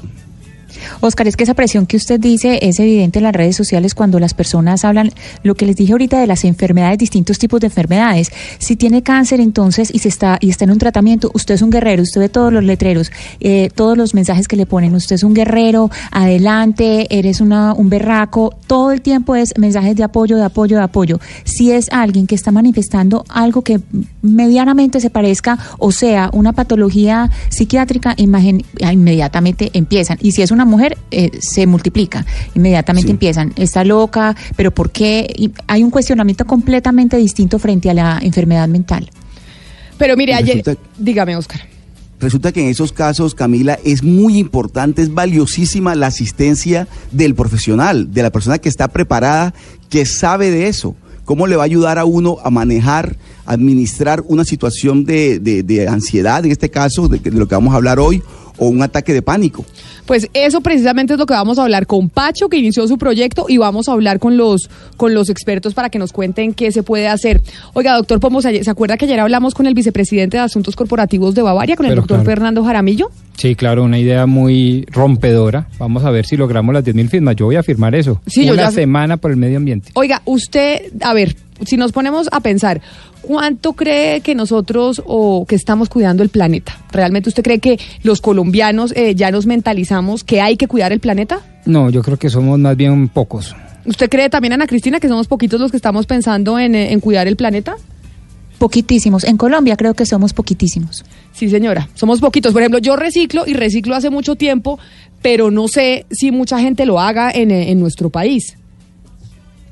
Y si lo hacen bien además. Es que es que no es solamente reciclar sino eh, el buen reciclaje porque hay eh, hay que hay que pues es decir para hacer una forma hay que hacer una formación en reciclaje porque reciclaje no es solamente separar el papel el reciclaje tiene eh, una serie de pasos y creo que no estamos suficientemente informados además de que hay muchas personas que no tienen interés. El caso de Barranquilla, por ejemplo, hay una, hay una costumbre espantosa, que es cuando llueve, la gente acostumbra a sacar a la calle, a tirar al, al arroyo la basura, el colchón, las cosas. Eso, eso, mire, cambiar esa mentalidad nos va a tomar mucho tiempo, pero hay que hacerlo.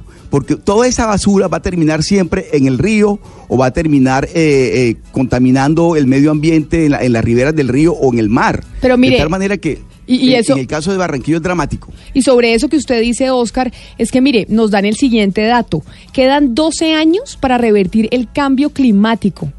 12 años para que podamos revertir el cambio climático y que los colom- colombianos generamos cerca de 12 millones de toneladas de residuos cada año. 12 millones de toneladas de residuos, pero además usted que mencionaba los ríos, que decía y que los ríos Amazonas y Magdalena estarán entre los ríos entre los 20 ríos más contaminados del mundo por el plástico. ¿Usted sabía eso? Yo no tenía ni idea. Amazonas y del Magdalena entre los 20 ríos más contaminados del mundo por el plástico. Imagínese usted. No, no, increíble. Y el, el río Magdalena quizás por eh, el río Bogotá, ¿será? Que es uno de los ríos No sé. más putrefactos que hay en el planeta. Pero, pero por eso, por eso le decía ayer que, que ayer hablábamos con el doctor Fernando Jaramillo precisamente sobre esa iniciativa eh, de Bavaria. Ya me dice aquí Camilo que van 10.932 firmas para que no sea solamente un día a la semana, sino toda una semana pensando en, eh, en el medio ambiente, para ver Ana Cristina si logramos eh, concientizarnos y que ya no seamos poquitísimos como pensamos que debemos cuidar el planeta, sino que seamos muchos más. Sí, pero eh, también Camila hay que mirar en, en esa todo ese trabajo de formación el de, de pues de personas que cuiden más el ambiente, el papel que cumple el, el Estado. Aquí en Medellín, por ejemplo, se han hecho eh, campañas localizadas en distintos barrios para enseñar en las casas cómo se recicla. Hay que decir, por ejemplo, eh, también que precisamente esta semana se inauguró aquí en Medellín eh, una planta de tratamiento de aguas residuales que es eh, pues la más la más grande del país, que es la planta de aguas claras. Entonces, no es solamente el papel individual, sino también el papel que tiene el Estado en formar a las personas, a los ciudadanos y en adelantar acciones para que pues para que tengamos esto que, que se anuncia tan tan horrible.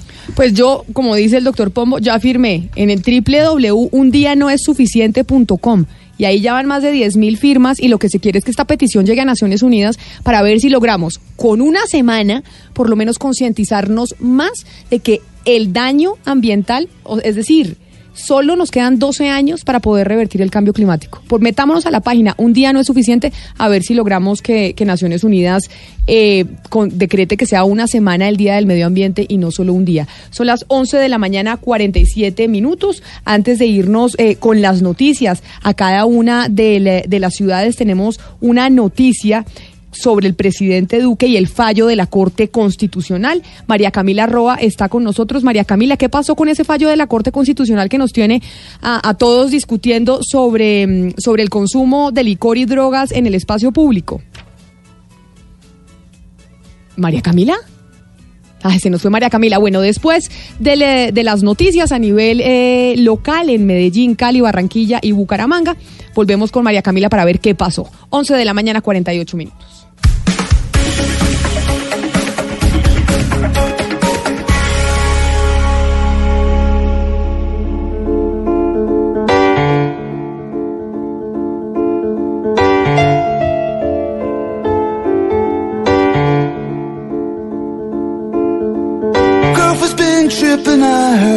Say.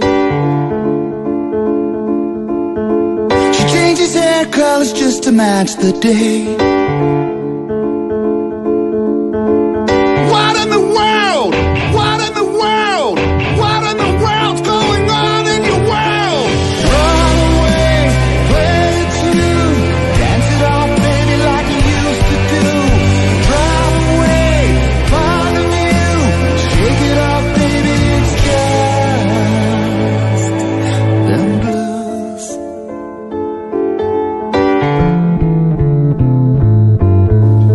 Estamos estrenando música hoy. Aquí se está quejando doña Diana. Acá está diciendo que usted por qué pone música en inglés, que no sé qué. Hay que, hay que aprender inglés.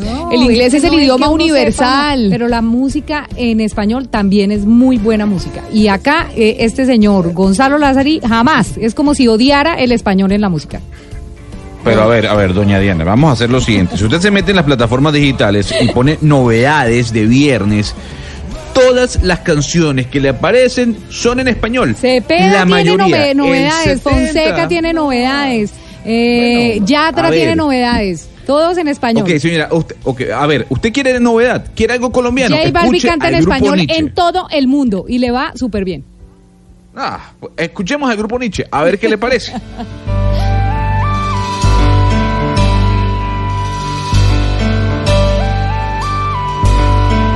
llegaste a mí. Como un rayo de sol, como brisa y canción, como tarde de abril. Llegaste a mi ser. A llenarlo de luz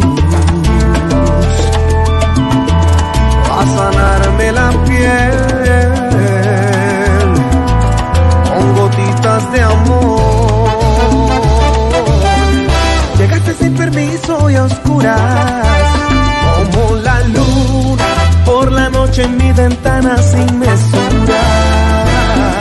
Viniste a desatar mi locura. Pues tengo que decir que a petición de la señora Diana Mejía, a mí me gustó mucho esta canción del grupo Nietzsche. Yo me dio la razón eh, Gonzalo con esta canción porque es linda y es en español. Pues, pero a ver, pusimos Prince Roy hace cuestión de minutos también. Y era en español también. Doña Diana, eh, también. claro, hay que- Acá el Cosas Bonitas se llama esta canción del grupo Linda. Nietzsche. Me gustan las canciones de amor y sobre todo de fin de semana. En el fin de semana el amor explota porque es cuando usted sale a comer. bueno, sí, esas confesiones al aire es válido, sí. Pero es cuando usted sale a comer y todo, ¿no? Sí, sí. Otros hablan del deporte, que van a montar Sí, bicicleta y todas las cosas, pero sí, válido, válido. fin de semana. Válido, válido. Es un Oiga, sobre, programa nues- incluyente. sobre nuestro tema del día y el tema de los ataques de pánico, no sabe la cantidad de gente que me está escribiendo, la cantidad de oyentes que tenemos participando y me dice, por ejemplo, un oyente, dice, yo tuve unos ataques de pánico hace como 10 años y logré controlarlos por medio de la, de la meditación. A veces siento que vuelven así como los síntomas y lo único que hago es respirar conscientemente y dice, este mundo del mindfulness, ¿no? Que es que anda muy de moda por estos días y era horrible cuando me daban y no entendía absolutamente nada, sentía que me moría, las uñas moradas, desmayos, arritmas cardíacas, la gente siente eso, esto me dice un oyente, me dice, yo sufría ataques de pánico y esto me pasaba, es impresionante la cantidad de, de mensajes que estamos recibiendo y mucha gente también tal vez desahogándose y diciendo, oiga, es como un camino para decir, sí, a mí también me da y, y, y no, No lo soy el y ni único, sé- y ni además. sé qué era, por ejemplo. Y ni sé qué era, y no, solo, y no soy el único. Y seguro que no es el único. Es que precisamente por eso es que ahora vamos a hablar de ese tema y de ese proyecto de Pacho Escobar que, que me parece que le, que le toca a muchas eh, personas. Pero como estamos en, en las noticias, nos trasladamos a la policía de Transmilenio, porque encendió eh, las alertas porque muchísimos conductores que tienen niños no están utilizando la silla especial que se necesita para los niños chiquitos. Oiga, sí es verdad. Y, y esa es una campaña que, que, hay que, que hay que manejar en Colombia. Y es un niño chiquito tiene que ir en su silla. Tiene que ir en su sillita y los papás a veces dicen, no, eso qué carajo, lo llevo ahí aquí encima mío, la tía la lle- lo lleva ahí al ladito y eso es un, un peligro, Damián. Pero ¿por qué estamos hablando de esto? Camila, pues eh, mire, la saluda a esta hora desde la Agencia Nacional de Seguridad Vial y hablamos porque fueron justo ellos los que enviaron esta alerta junto a la Policía de Tránsito. Y es que mire, en este año ya llevan eh, registrados lamentablemente la muerte de cuatro menores de edad, menores de dos años. Y además también eh, pues eh, otros niños también han resultado heridos en estos siniestros viales, en total nueve menores de edad. Y esto se debe a lo que usted mismo estaba mencionando hace unos minutos sobre que algunos eh, papás, eh, pues de manera imprudente, no están adquiriendo estas sillas infantiles y pues eh, están ocasionando estos accidentes en donde lastimosamente se están viendo involucrados estos menores de edad. Pero primero quiero que escuchemos a un experto en movilidad que consultamos, él se llama Fernando Rojas, hace algunas asesorías en el Consejo de Bogotá y hace una crítica sobre por qué los colombianos no pueden adquirir este tipo de elementos. y es que esas sillas son extremadamente caras para muchas personas eh, en Colombia. Y eso hace que, al igual que pasa hoy con el tema de los cascos, que los mejores cascos son caros y la gente termina comprando cascos de mentiras que no protegen realmente ni cumplen con su función, lo mismo pasa con las sillas eh, para los niños.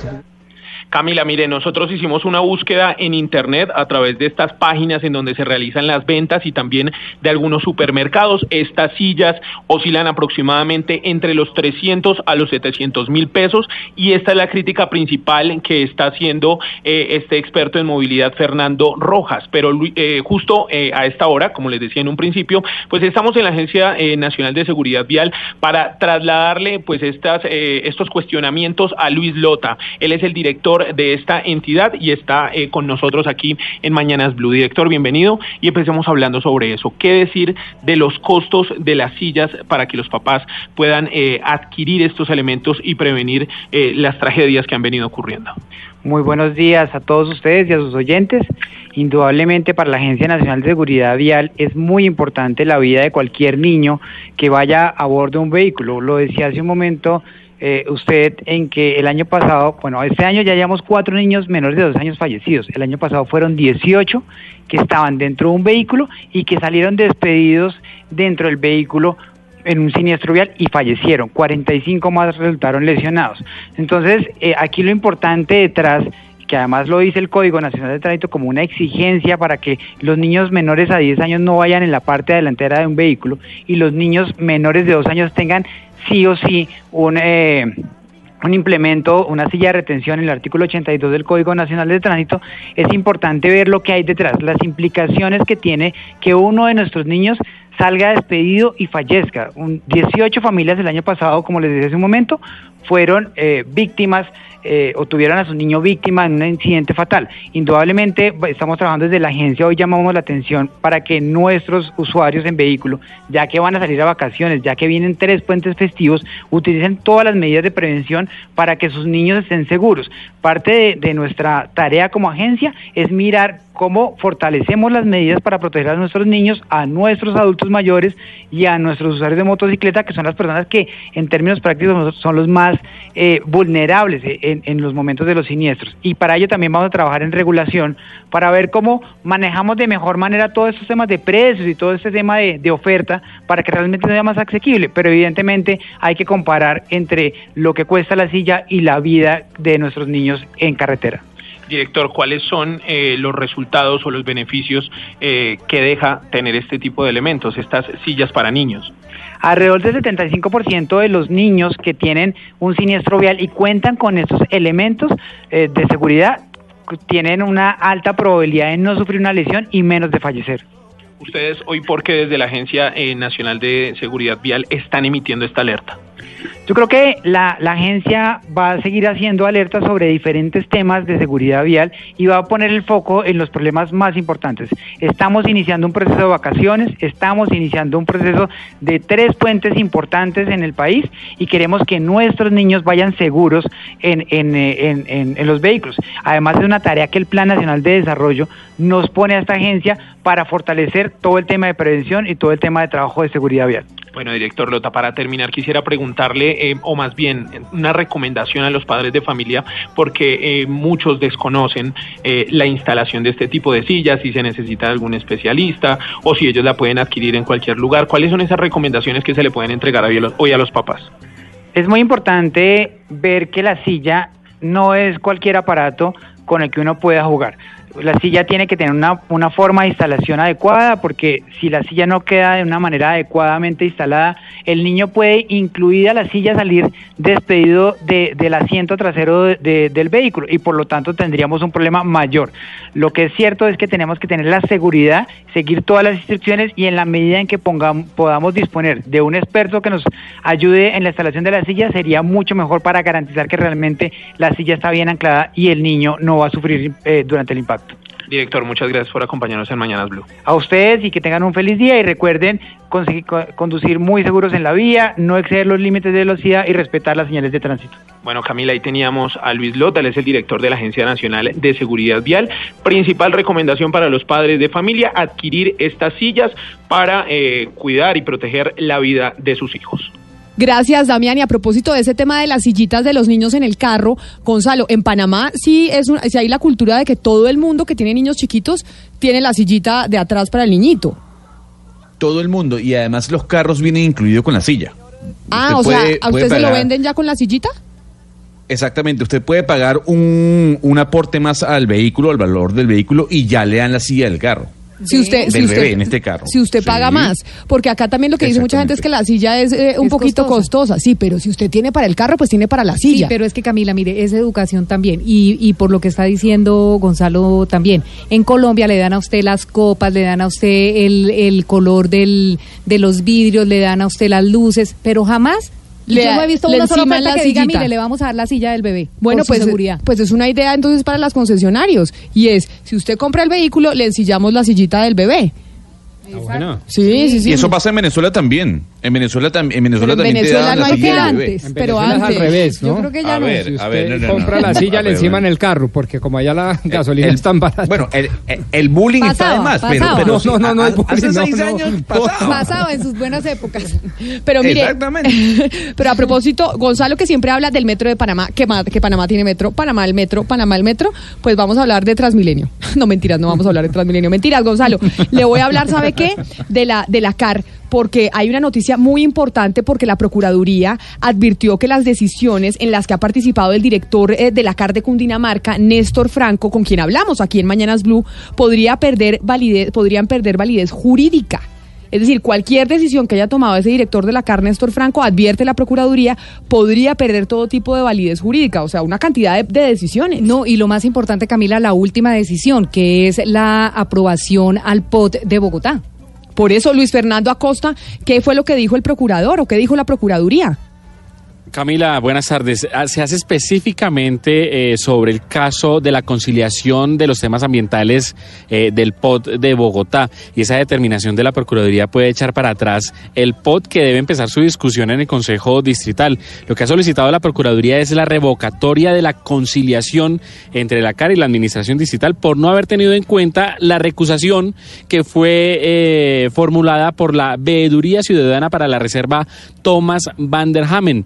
En la comunicación, la Procuraduría constituye esta acción como una falta gravísima y solicitó el traslado de ese expediente a la Procuraduría General, porque como no tiene un superior jerárquico, el director de la CAR para definir esa recusación, pues tiene que definirla alguien y dijo la Procuraduría que sea la misma Procuraduría la que eh, de alguna manera resuelva la recusación que fue interpuesta contra el director Néstor Franco. ¿Por qué razón se ha presentado esa recusación? Porque eso, esto también es de, fondo y se lo cuento muy rápidamente, Camila. L- se debió justamente a, la, imposición de esa recusación por parte de la, de la eh, veeduría de la Reserva Tomás van der Hamen. Fue presentada justamente eh, hace ya algunas eh, semanas porque al tiempo que el alcalde Peñalosa estaba tramitando ante la CAR la concertación o que estaba justamente con la discusión de la concertación de los temas ambientales del plan de ordenamiento territorial y la sustracción de la reserva Thomas van der Hamen, pues eh, que aún no ha sido aprobada. El director de la CAR estaba también adelantando o está adelantando un plan parcial de renovación urbana en el que eh, espera poder construir en la carrera séptima con calle 36 su propio edificio. Es decir, mientras que él está, eh, la CAR está ana- analizan- eh, analizando el tema de la concertación de la, del, del POT, en el distrito están analizando la posibilidad también de que la, misma CAR pueda construir un edificio en el centro de Bogotá para su propia sede. Esto, de alguna manera, ha dicho la veeduría mm, para la Reserva Thomas Van der Hamen, constituye y afecta de alguna, de alguna manera la imparcialidad en la toma de decisiones del director de la CAR. Y eso lo ha catalogado también como una falta gravísima que no se haya solucionado esa recusación eh, desde la CAR antes de tomar la decisión de la última semana que fue la mm, conciliación de los temas ambientales del plan de ordenamiento territorial. Pues muy delicado eso que dice la Procuraduría sobre las decisiones de Néstor Franco, director eh, de la CAR. Son las 12 minutos, eh, son las 12 del día, 4 minutos y nos vamos a conectar nuevamente con todo el país.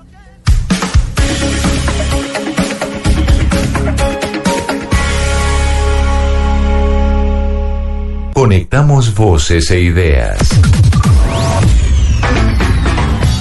En este instante nuestra señal se conecta con todo el país. Con todo el país. Colombia está al aire. Blue Radio también compra en despegar.com. Llegó el outlet de vuelos de despegar. Hasta 200 mil pesos de descuento en vuelos a Madrid, Nueva York y Ciudad de México. Exclusivo en la app de despegar. Outlet de vuelos de despegar. Despegar, vivir viajando. Oferta válida del 5 al 9 de junio de 2019 hasta agotar existencias. Stock 700. Tope máximo de descuento 10% del valor de la compra. Aplica para vuelos origen Colombia. Ver términos y condiciones de la oferta pulsando sobre la pieza publicitaria disponible en la aplicación móvil de Despegar. Está prohibido el turismo sexual de menores. Ley 679 de 2001. Registro Nacional de Turismo número 31460. Estás escuchando Blue Radio y bluradio.com. Exposible en Blue Radio presenta Las empresas que saben que hacer negocios y hacer el bien, Exposible. Nos acompaña Pablo Navas, rector de la Universidad de los Andes, para hablarnos del programa Quiero Estudiar y el reconocimiento que Exposible les otorgó. Cuéntenos de qué se trata este programa. Quiero estudiar fue una iniciativa que empezó en el 2006, cuando salimos a buscar financiación para poder traer a la universidad las mentes más brillantes y talentosas de Colombia que no tenían los recursos. Pueden entrar a cualquier programa y demostrando necesidad económica y sacando los mejores resultados en las pruebas Saber 11 es que los escogimos. Conozca a profundidad la historia de estas y muchas más iniciativas de empresas e instituciones que creen que hacer negocios y hacer el bien es posible en exposible.com. De una idea a un papel, de un papel a un garage, de un garage a un local, de un local a un edificio, de un edificio a una fábrica. Renault Utilitarios acompaña el crecimiento de tu negocio. Plan Renault Empresas. Estrena nueva Renault Kangoo, Traffic y Master con tasa de interés desde 0%. Mantenimiento por dos años o 20 mil kilómetros. Lo primero que ocurra. Seguro todo riesgo por un año. Aplican condiciones y restricciones. Conoce más en Renault.com.co. Tus vacaciones con Decameron se hacen realidad. Si lo planeas, lo logras. En Blue Radio son las 12 del día, 6 minutos. Tus vacaciones con Decameron se hacen realidad. Si lo planeas, lo logras. Reserva ya en Decameron con hasta un 20% de descuento. Compra ya decameron.com 018 Puntos de venta de Cameron y agencias de viajes. Aplican condiciones. Operado por Servincluidos Limitada. RNT 3961. Colombia está al aire.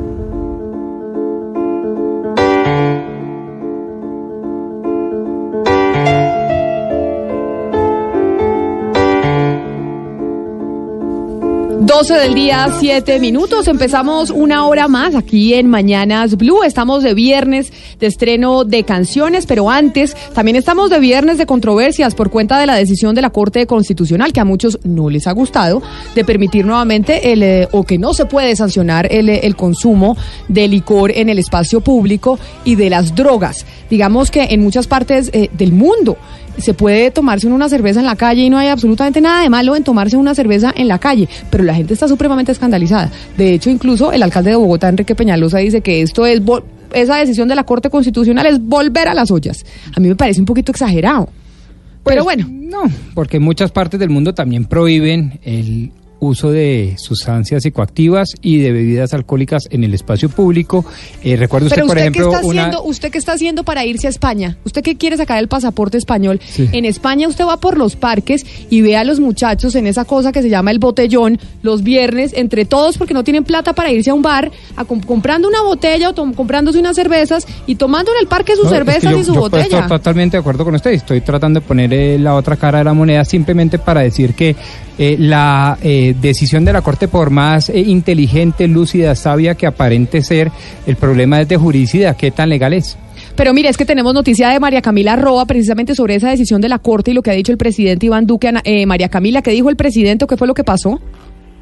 Camila, pues el presidente Iván Duque asistió a la ceremonia de ascensos de generales en la Escuela Militar José María Córdoba y la impresión que nos queda es que hay mucha molestia en el gobierno por esta decisión de la Corte. El presidente dijo puntualmente que la libre determinación de la personalidad no es la libre determinación de la drogadicción, fueron sus palabras. Pero es que Camila, mire, también el ministro de Defensa nos dijo que en este momento no se acata la orden de la Corte o este fallo por una sola razón. Primero, porque no la han recibido y segundo, porque el ministro de Defensa tiene que analizar la decisión, analizar ese fallo, por lo cual en estos días, es decir, hoy en los parques y en los espacios públicos y cercanos a colegios escolares, todavía la policía tiene la orden de incautar la dosis mínima. El presidente Duque dice que es una medida para proteger a los jóvenes y a los niños de los jíbaros que aprovechan la excusa de la dosis mínima para ir y vender drogas pues cerca a los colegios, Camila. Pues sí, era, era, era, era, eh, básicamente que previsible que esa iba a ser la declaración del presidente Iván Duque, quien ha tenido esta, eh, pues esta directriz desde hace mucho tiempo, incluso desde que era congresista. Él ha tenido este tipo de pensamiento en torno eh, al consumo de las sustancias psicoactivas Pero y yo- demás. Dígame, Hugo Mario. No, yo entiendo la preocupación del gobierno en, en parte, Camila. Es que no estamos en Suiza ni en Australia. No, pero por eso le decía, de por eso le decía, vámonos a un país muy un poquito más cerquita, no Suiza ni Dinamarca Por ni eso. nada. Madrid, los españoles, los que vinieron nos conquistaron No, y heredamos de ellos todos los males que tenemos, igualitos. No, pero eso sí, lo bueno y lo malo. Rodrigo pero y Camila, no. Pero lo que pasa es que muchos de los hechos de violencia y, y parte de lo de la, de la delincuencia en Colombia está asociada al consumo de estupefacientes pero y de no, yo sí- Camila, pero yo- los comportamientos mire, mire, violentos de los colombianos están asociados. Yo quiero ver las estadísticas, ¿dónde están las estadísticas? que el No, pero si comportamiento así fuera que se castigue el, el comportamiento violento, no, No, mire, necesariamente la sobre- causa. Sobre eso, sobre eso me gustaría hacer una precisión. ¿Usted leyó el fallo, doctor Pombo? ¿Lo conoce? No, no lo conozco. Yo tampoco nadie lo conozco el conoce. fallo. Eh, Nadie lo conoce oí porque a la además- magistrada.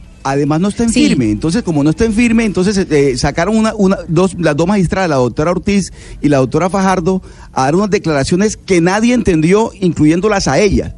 Entonces, claro, hoy en día, mire lo Oscar, que acaba de yo pasar. sí entendí. El presidente, el presidente dice, yo acato. El, el ministro de Defensa dice, no, no acatamos lo que no conocemos. ¿Sabe qué ocurre? Que aquí en Colombia hubo una tradición durante muchísimos años, el doctor Pombo lo sabe porque es abogado, que los jueces se pronunciaban a través de las sentencias. Entonces, cuando, cuando estaba la sentencia, uno conocía lo que, de, de lo que estábamos hablando. En este caso, lo que hay es una rueda de prensa de dos magistradas honorables y todas muy respetables, pero que no tienen, en- no- yo creo sinceramente por lo que yo escuché, que no tienen claro exactamente de qué estamos hablando en el, en el- en el fallo. De acuerdo, ¿Por pero yo creo si que- lo que se trata yo creo es del que- espacio de, de- del uso del espacio público. Pero mire, Oscar, es que yo creo que este tema lo discutieron esta mañana dos horas seguidas. Nuestros compañeros de Mañanas Blue, dos horas hablaron del fallo de la Corte Constitucional y creo que seguramente seguiremos hablando de este tema por mucho, eh, por mucho tiempo más. Tenemos un jurgo de oyentes que quieren hablar del tema eh, que planteamos hoy, pero antes Gonzalo me repitió canción. Yo se la repetí, Camila, porque Diana no me la dejó colocar. Entonces, yo sí quiero poner mi banda de los 90, Collective Soul, Inglés, que seguramente inglés, usted la escuchó, inglés. y que dia- inglés, inglés, Inglés, inglés. eh, que vuelven después de muchos años eh, de haber eh, salido de la escena mm, musical.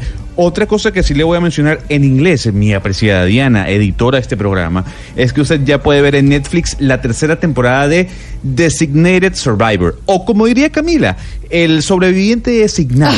Eh, Usted dice que es que a mí me gusta traducir todo, pero aquí para Diana, porque Diana pregunta, Claro, no entiendo, claro. dice. Obvio. Y Bueno, es que hay mucha gente que no le- entiende, señor. Bueno, señora, le, entonces le, le comento que ya la tercera temporada de esa serie que está estelarizada por Kiefer Sutherland está en Netflix. Sobreviviente designado. Y si usted lo ve en inglés, dice Designated Survivor para que lo tenga ahí de plan de fin de semana. Pero mire, empezamos este programa hablando de un proyecto que nos llegó a nosotros eh, a la mesa de trabajo y es el proyecto de un eh, colega periodista que se llama The Tap Project en inglés, Diana. O yo ahorita preguntamos por qué en inglés y por qué no en español. Sí, The Tap Project correcto. que se llama The Anxiety Project. Y vamos a recordar un poquito esto que nos llegó, que es el primer capítulo, un pedacito, porque ya le vamos a dar la bienvenida a Pacho Escobar para que nos cuente sobre este tema que nos tiene a muchos oyentes escribiéndonos y mandando sus mensajes. Que encuentras el futuro, sea convertido en el presente.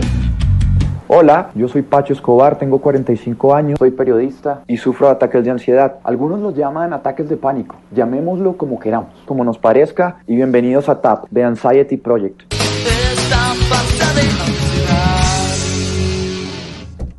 Bueno, esto es un proyecto bastante casero. En este momento estoy monitoreando el audio a ver más o menos cómo está quedando. Habrá desenfoques, habrá problemas eh, de sonidos y ruidos de la casa. Quisiera que no nos fijáramos tanto en los detalles técnicos. Es producciones caseras al 100.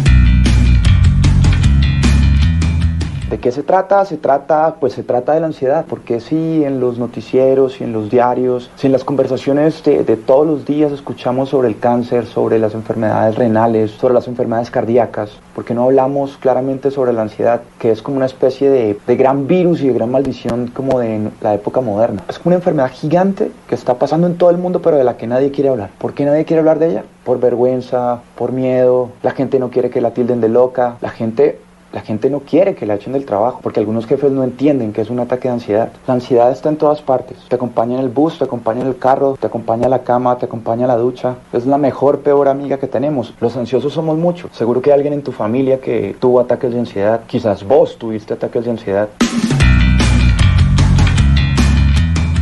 Yo no soy ni psiquiatra, ni psicólogo, ni terapeuta.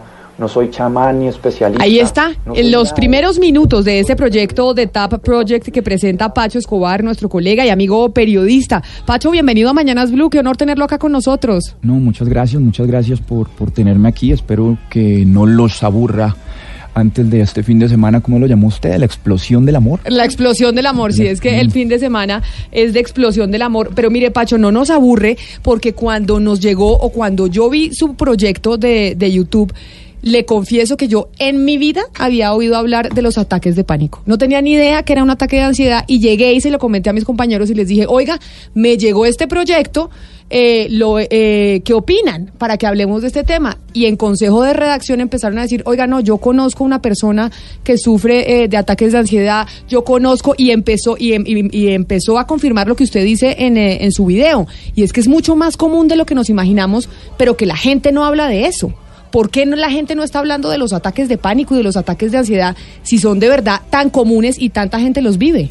Eh, lo primero es por vergüenza. Yo, yo lo que he descubierto es eso. A la gente le da una pena terrible decir, eh, yo tuve un ataque de ansiedad, tuve un ataque de pánico, me quedé encerrado en mi casa eh, porque, no sé, me daba miedo salir de pronto de la ducha o porque no podía llegar a mi trabajo. eh, porque se sienten como incapacitados de alguna manera, como si, como, como si algo mal estuviera pasando en la cabeza y, y a uno le da una vergüenza horrible. Ahora, hay algo que, ya que estamos aquí en Blue Radio, estamos entre periodistas, habría que decir que las redacciones de los diarios y las revistas y en general de- del medio periodístico, sobre todo por lo que está pasando ahora, por la coyuntura que hay ahorita en el mundo, está plagadas de colegas que, que están llenos de ansiedad.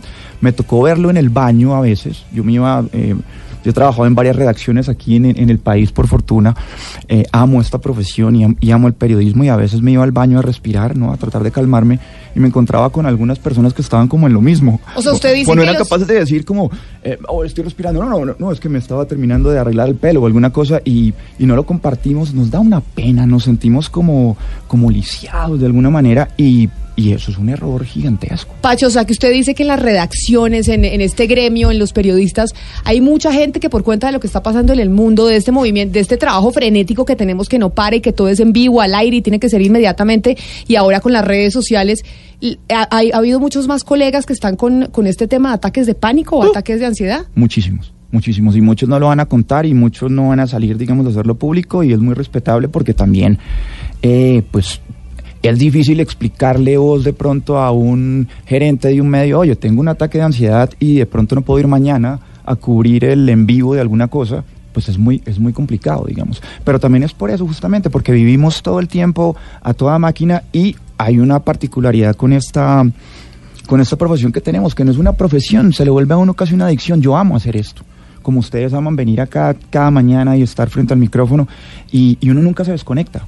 Pacho, ¿qué es un ataque de ansiedad? Porque yo no he pod- como para mí es nuevo, cuando yo vi sus videos empecé como a educarme y voy en el tercero y estoy esperando el cuarto con ansiedad, con ansias.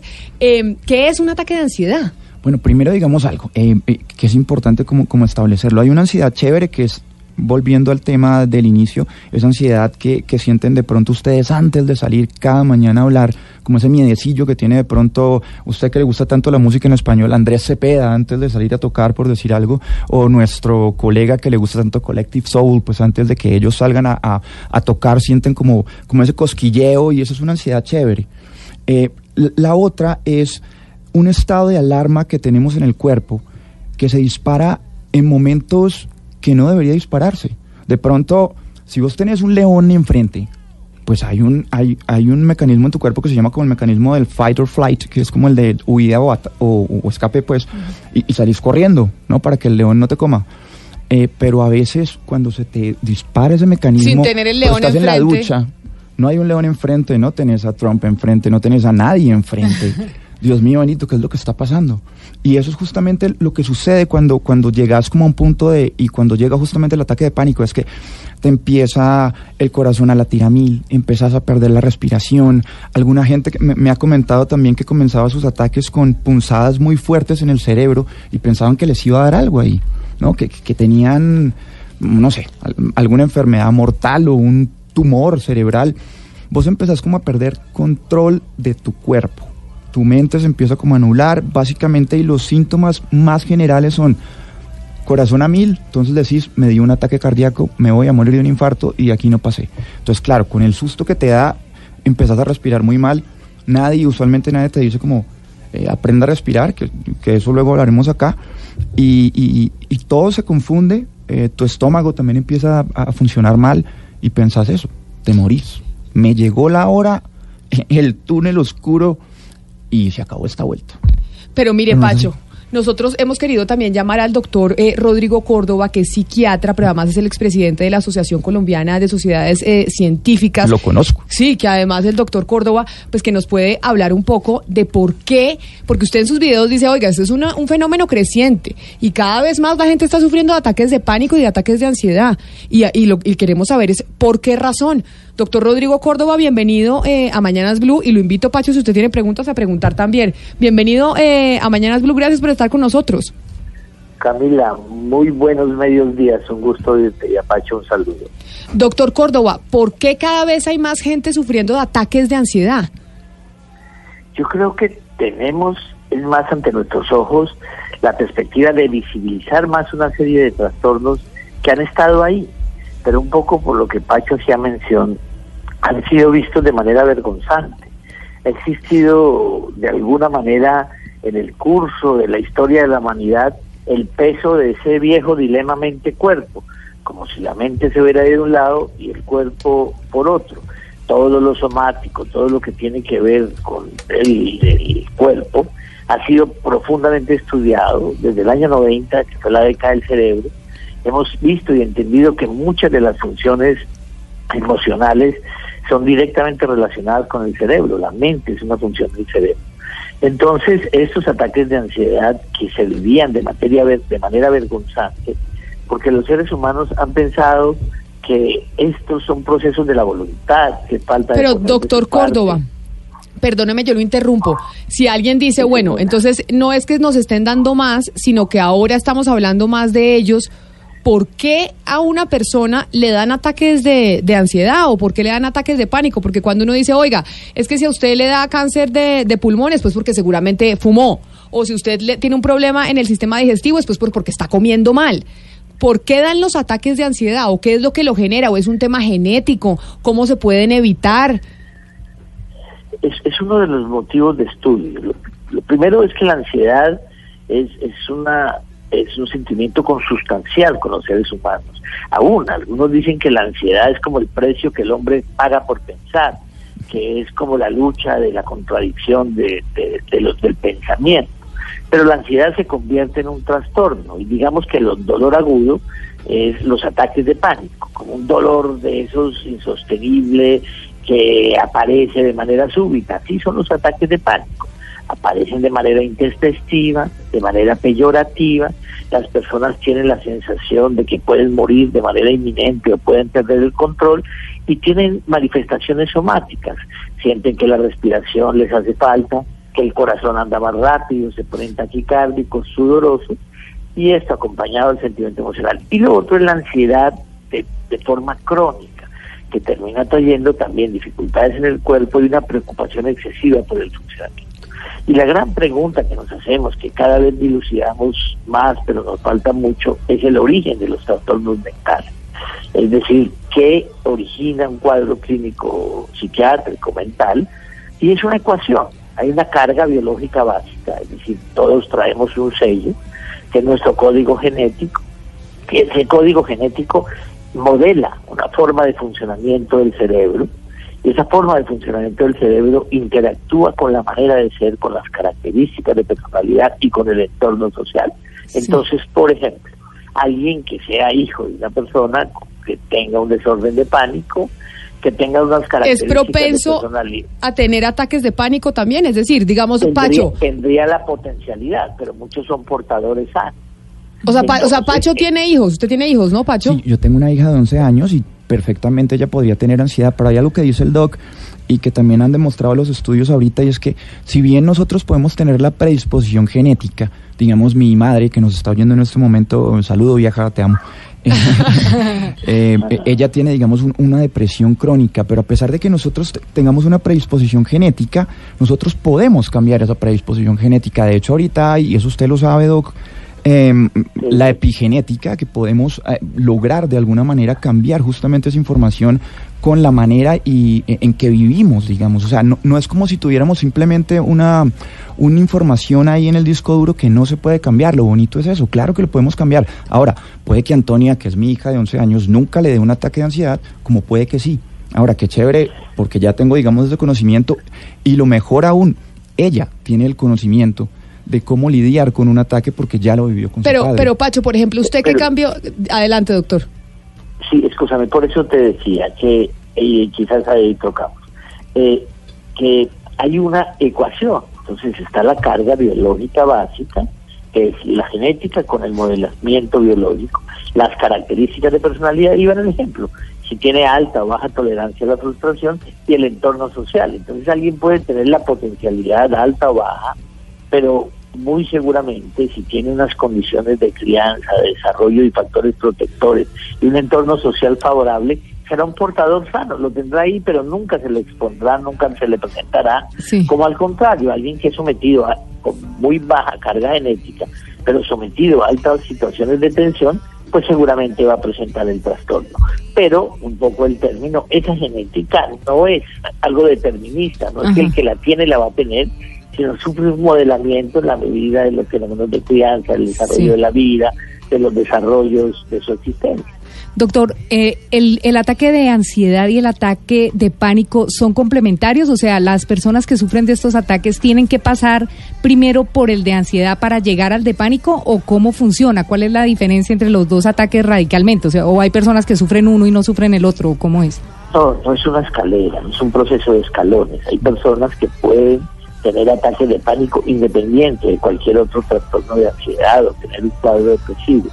Sí vemos, las cifras lo muestran, que hay una comorbilidad, es decir, que la existencia de cuadros clínicos, sobre todo la asociación de depresión y ataques de pánico, son bastante comunes. A veces terminamos haciendo los diagnósticos de depresión por el ataque de pánico, porque el ataque de pánico es muy dramático, la gente termina consultando los servicios de urgencias y lo que vemos ahí es que hay otras cosas por debajo de ello, pero eh, no necesariamente es una vía, es un trazado, como quien hace un camino. Doctor Córdoba, toda esa cantidad de información negativa y esos contenidos agresivos que permanentemente estamos recibiendo a través de medios de comunicación y de redes sociales son, son causa de, de, ataques de pánico y de ansiedad? Pues mira que nos abre, es una gran pregunta para desarrollar un proyecto de investigación. Yo sí creo que las redes, el fanatismo, la pasión desbordada, quizás la ira eh, de- desbloqueada, porque las iras contenidas parece que se desbloquearan y seguramente pueden ser uno de los factores. Yo hace poco tuvimos, por fortuna, creo que el gobierno ha entendido, y hoy un editorial del diario El Tiempo también lo toma, eh, la importancia de la salud mental y hace poco me hacían una pregunta sobre trastornos en chicos menores de 10 años y si uno se pregunta en qué han cambiado los niños de 10 años de hoy y de los de hace 10, es que eh, tienen un acceso mucho más marcado a las redes sociales. Y muy seguramente a lo mejor allí habría eh, una de las respuestas a por qué si se han aumentado, se han aumentado los trastornos mentales y los trastornos psiquiátricos y las cifras de suicidio. Allí eh, nos dejas una gran inquietud porque sin lugar a dudas a veces lastimosamente las redes sociales terminan convertidas en una cloaca. Estamos hablando con el doctor Rodrigo Córdoba, psiquiatra, expresidente de la Asociación Colombiana de Sociedades Científicas. Estamos hablando sobre los ataques de ansiedad, sobre los ataques de pánico. Y también está con nosotros Pacho Escobar, periodista que inició este proyecto precisamente para contarle a la gente qué son los ataques de pánico. Tenemos muchas preguntas de oyentes, porque hay una cantidad de oyentes que se están comunicando con nosotros ah, para Pacho y para el doctor, y también contándonos experiencias de gente que sufre de este, eh, yo no sé si se pueda llamar trastorno, doctor. ¿Se le puede decir trastorno? Sí. Sí, como no tenemos una etiología precisa, digamos que hemos acogido la visión de los americanos de disorder. Ah, perfecto. Entonces le decimos trastorno. o Trastorno o desorden. Vamos a hacer una pausa y cuando volvamos vamos a tener precisamente las preguntas de los oyentes y de mis compañeros de la mesa de trabajo que también están, que se preguntan en el 316-415-7181. 316-415-7181. Ahí ustedes nos mandan sus mensajes, sus preguntas, sus experiencias, que acaba de estar el doctor Córdoba y Pacho Escobar eh, respondiendo frente a este trastorno del que sufre mucha gente y muy poco se habla. Colombia está al aire. Ven a Leticia y descubre un lugar en donde las fronteras no existen. Aquí puedes despertar con el sonido de las aves en medio de la naturaleza. Es un paraíso para conectarte con la cultura ancestral. ¿Y tú qué esperas para decir yo voy? Visita colombia.travel.com. Invita al Ministerio de Comercio, Industria y Turismo y Fontur. Ven a Carulla Fest, una temporada donde encontrarás todo para celebrarle a papá su día con los mejores sabores. Descubre los descuentos que tenemos en whisky, cervezas, delicatessen, los mejores cortes de carne y mucho más. Te esperamos hasta el 16 de junio. Carulla, un placer para todos los días. Hola, soy un lomo de cerdo y me puedes preparar Con barbecue con salsa de queso azul y también con jamón al horno y con vegetales. Conoce la versatilidad de la carne de cerdo, sus cortes y preparaciones en porcolombia.co. Come más carne, pero que sea de cerdo, la de todos los días. Pantallas campeonas. En Alcosto, el TV que te mereces. Alcosto, hiperahorro siempre. 43 pulgadas, 49 pulgadas, 55 pulgadas, 65 pulgadas. Porque no hay como vivir la fiesta del fútbol en grande. Llegó a costo la temporada de pantallas campeonas. Sí, la última tecnología en las mejores marcas está aquí esperando por ti. Ven hasta el 28 de junio y sácala del estadio, llevando el televisor que te mereces con ofertas increíbles en tiendas e internet. Al costo, hiperahorro siempre. Sabemos que eres un verdadero fanático del fútbol, por eso queremos que vivas la fiesta que une a todos los colombianos con estas ofertas campeonas. Con Alcosto, disfruta el fútbol como te lo mereces. Al costo, hiperahorro siempre. Se convirtió en un ícono de la lucha contra el crimen organizado porque en verdad luchó para destruirlo. Contrata Fox Premium a través de Claro y disfruta El General Naranjo. Episodios estreno todos los viernes. Llama numeral 400. Condiciones y restricciones en claro.com.co. Con Macro todos tienen más. Ahora más fácil, no necesita pasaporte. Entre, compre y listo. Y compre unidades a precio de mayorista. Más economía para su negocio y hogar. Visítenos en nuestras 20 tiendas a nivel nacional. Busque la más cercana en macro.com.co. Macro, su mejor aliado. Volvió la feria de Vivienda da Vivienda. Compre su casa con beneficios de feria. Donde vea la casita, estamos de feria. Solicite su crédito en www.feriadevivienda.davivienda.com o en nuestras oficinas. Da Vivienda. Banco da Vivienda S.A. Actúa como establecimiento de crédito para la oferta y comercialización de productos financieros. Válido hasta el 31 de julio de 2019. Vigilado Superintendencia Financiera de Colombia. Colombia está al aire. Nena, yo no sé con quién. No me importa ni quiero saber. Tranquila que yo estoy Hoy estamos hablando de la ansiedad y no sé, Pacho, si le va a dar ansiedad a esta canción. Sí. Pero es que estamos de estrenos. Pongámosle música y también un poco de humor a la cosa para entender este fenómeno del que estamos eh, hablando, Gonzalo. Hoy es eh, viernes de estrenos. Aquí estamos oyendo a quién. A Pacho ya vi que no le gusta mucho porque Pacho es rockero, ¿no? Sí, sí. M- Más de rock. Más de rock. Pa- pa- Pacho de los míos, Camila. Obviamente él no va a estar acostumbrado a escuchar este sonido, que es el mismo de cualquier canción urbana, pero la señora Diana, pam, pum, editora, pum, exactamente. Pero vea, y la editora de este programa pidió pidió Español. canciones en español. Español. Y aquí está Te Olvidaré. Pedro Capó con Mía, un dueto de música urbana de Argentina.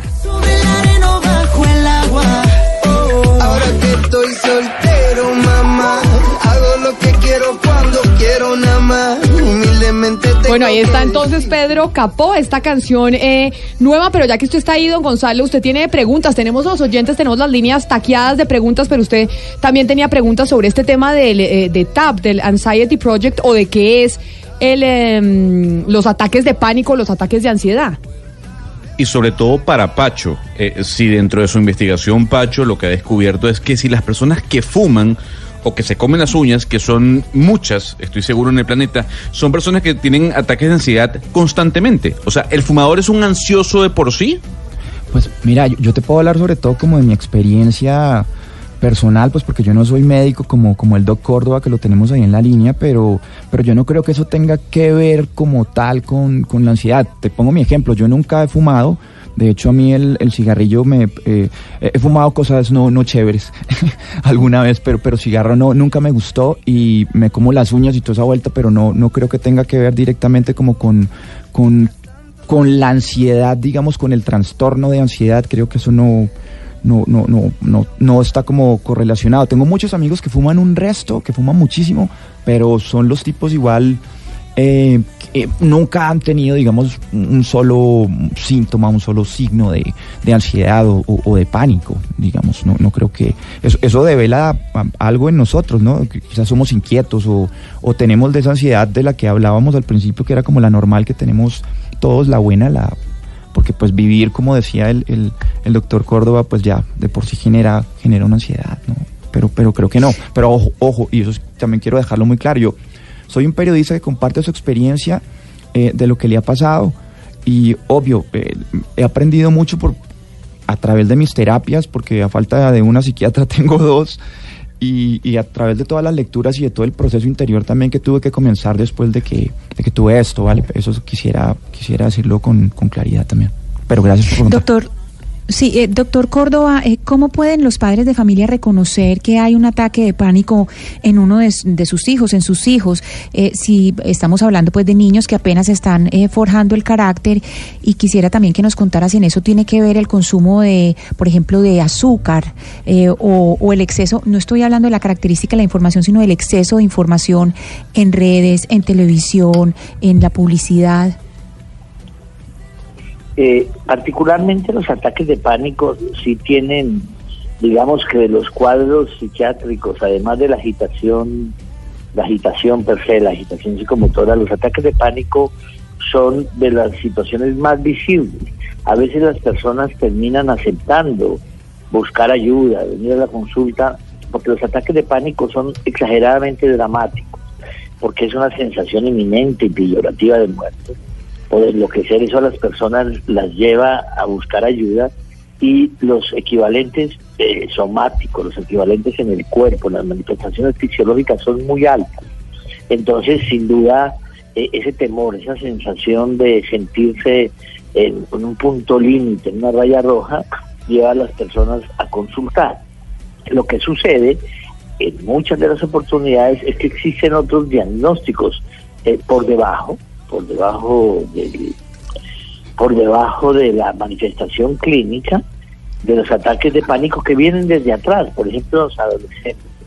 Son muy comunes los cuadros depresivos, sino que el adolescente no lo manifiesta como lo manifiesta el adulto, sino con muchas exposiciones a situaciones de riesgo, consumo exagerado de alcohol o de sustancias psicoactivas, eh, disminución del funcionamiento escolar aislamiento de, su grupo de su grupo de amigos, son manifestaciones depresivas y generalmente cuando ya tienen esta sensación tan contundente es que buscan ayuda. Tiene una particularidad los ataques de pánico, por lo que a veces se vuelven eh, sub, sub- subsintomáticos.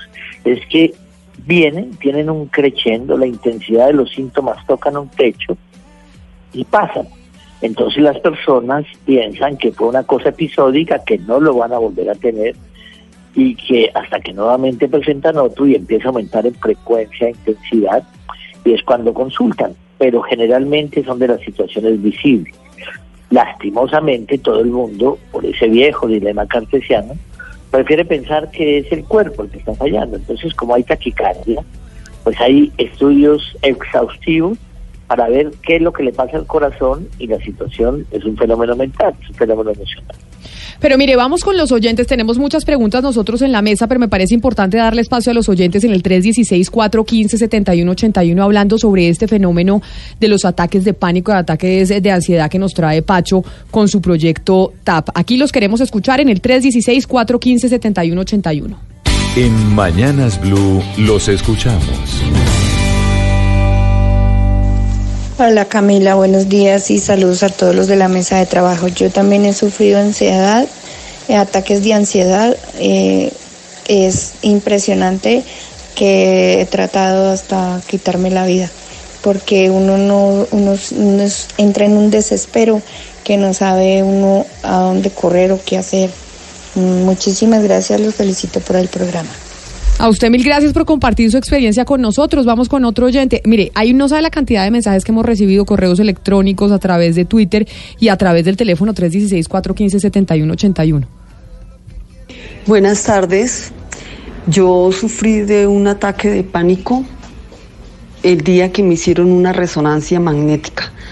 Antes ya me habían hecho resonancia y no había pasado nada, pero con la última que me hicieron me di cuenta lo que estaba sufriendo, lo que estaba viviendo. En ese momento fue un ataque terrible y no sabía que lo tenía. Gracias. A usted, eh, muchas gracias. Mire, Pacho, acá me están eh, un oyente pidiendo que le pregunte. ¿Cuáles son los tips para controlarlo? ¿Cuáles son los tips para controlar los ataques de pánico? ¿A usted qué le sirvió o cómo empezó a controlar este, este fenómeno? Eh, mm, vale, esto, esto uno empieza como a controlarlos después de que tiene varios y después de que uno ha entendido eh, que, eso, que eso es lo que tiene. Pe- perdón Camila, yo me devuelvo un poquito y también para, para, para contestarle a, a nuestro oyente y nada, pero simplemente quería mandarle un mensaje a la primera oyente que habló.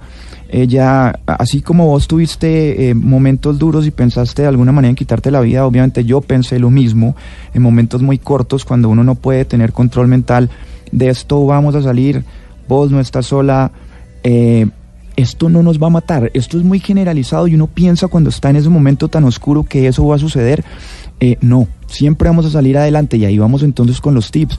Una de las primeras cosas que les pido a todos, si ya han identificado que sus eh, síntomas fueron de un ataque de ansiedad o de un ataque de pánico, eh, ya fueron al médico y se hicieron todos los exámenes médicos, eso es muy importante, por favor. Ahí lo interrumpo. Uno sabe que tiene síntomas de, ata- de, de ataques de ansiedad. ¿Cuándo? ¿Cuáles son los síntomas? ¿Y quién le dice a uno? El doctor Córdoba. Un doctor le dice, oiga, lo que usted tiene es un ataque de pánico. Sí, eh, vo- voy a repetir más o menos otra vez los síntomas generalizados. La ansiedad no es una sola. Alguna gente puede sentir otro tipo de síntomas, pero los más generalizados casi siempre son eso, ¿no? Como el corazón palpitando a mil, eh, vos te estás inventando a veces un dolor en ese corazón, ¿no? Y por eso pensás que tenés un ataque cardíaco. Hay otra gente que tiene dolores en el cerebro y que piensa que tiene como agujetas en el cerebro.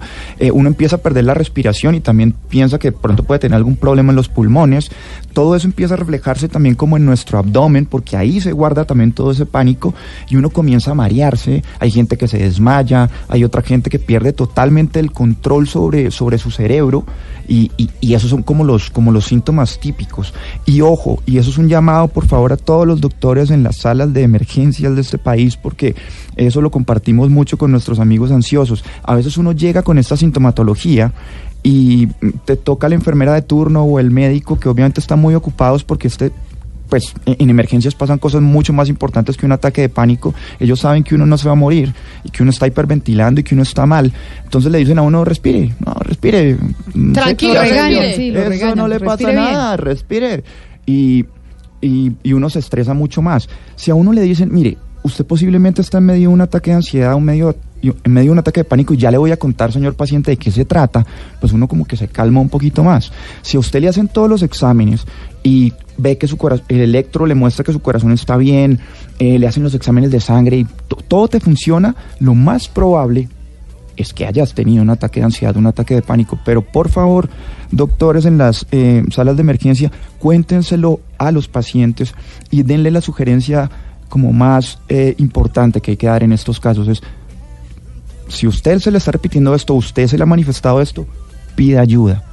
¿Dónde puede pedir ayuda? Vaya donde su psiquiatra, vaya donde su psicólogo. Si usted no cree en esto, pues vaya donde su bioenergético. Si usted cree en la bruja Lola, no tengo ni idea. Esto de la bruja Lola, obvio, olvídenlo.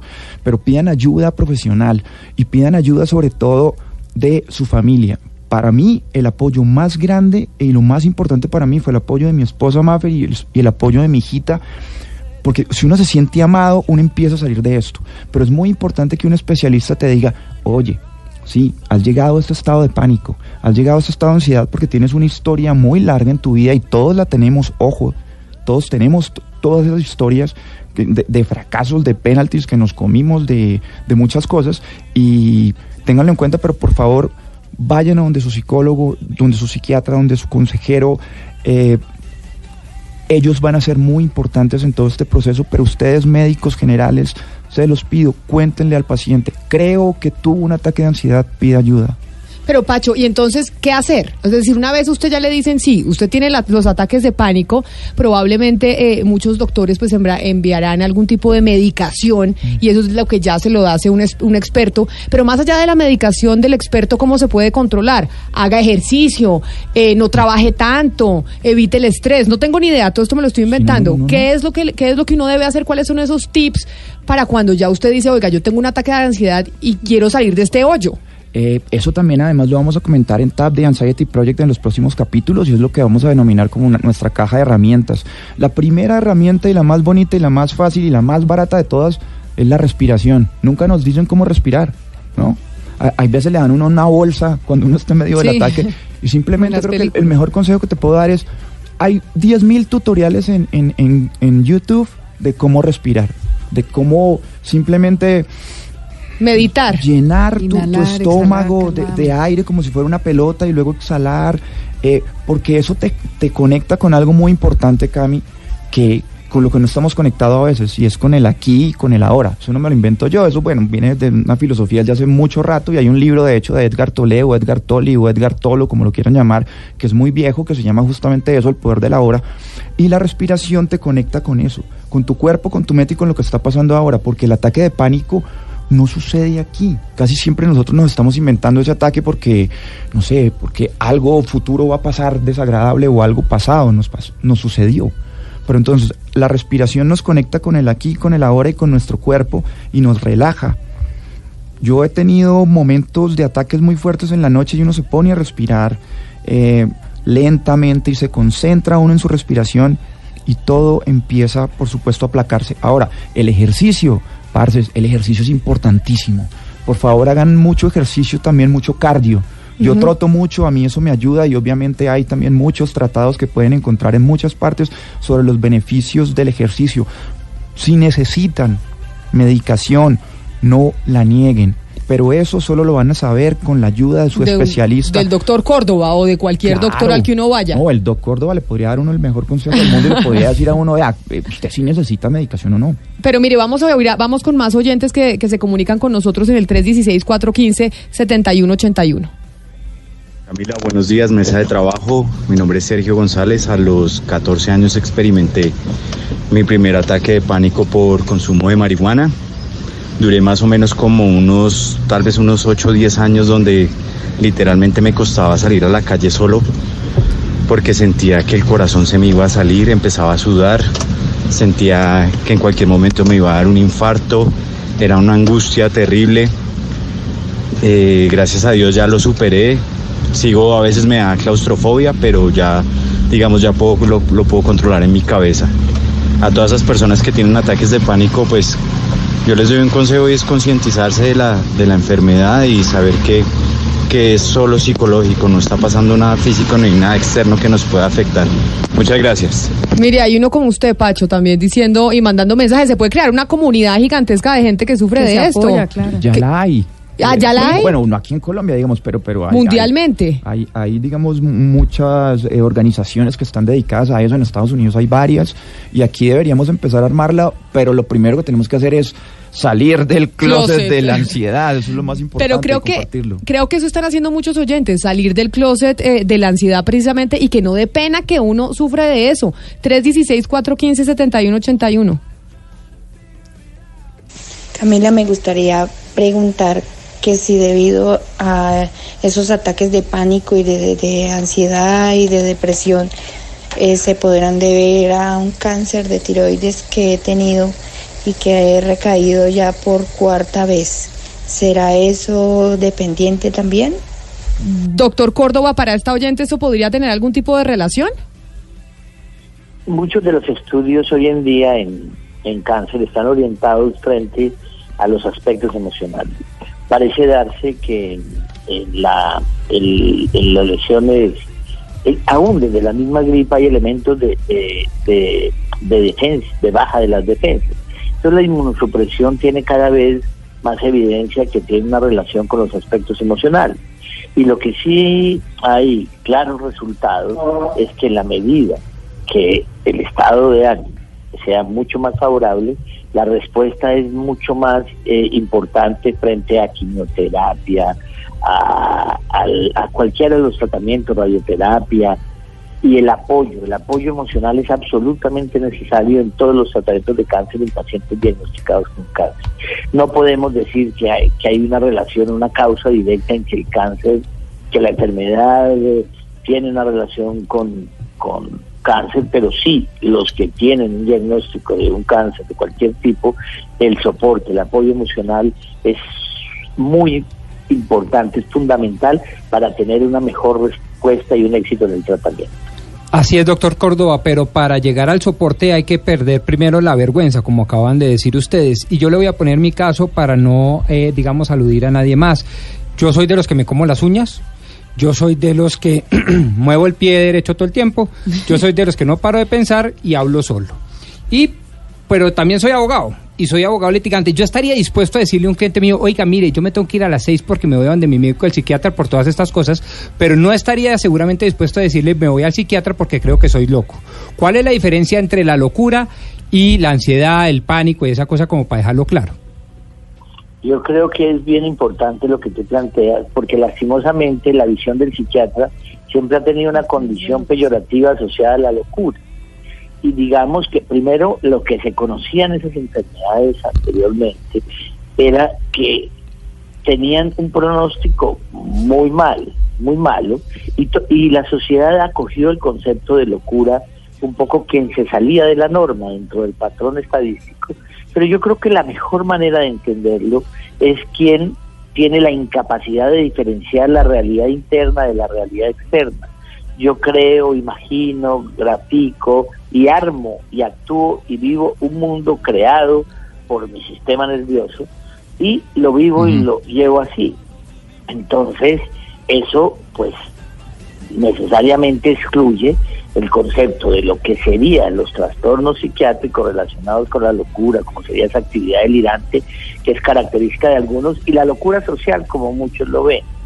Que sí, creo yo que muchos de tus colegas, así eh, tengo dentro de mis pacientes muchos de tus colegas, pero no solo abogados, arquitectos, ingenieros, obreros, digamos que todos tenemos manifestaciones emocionales.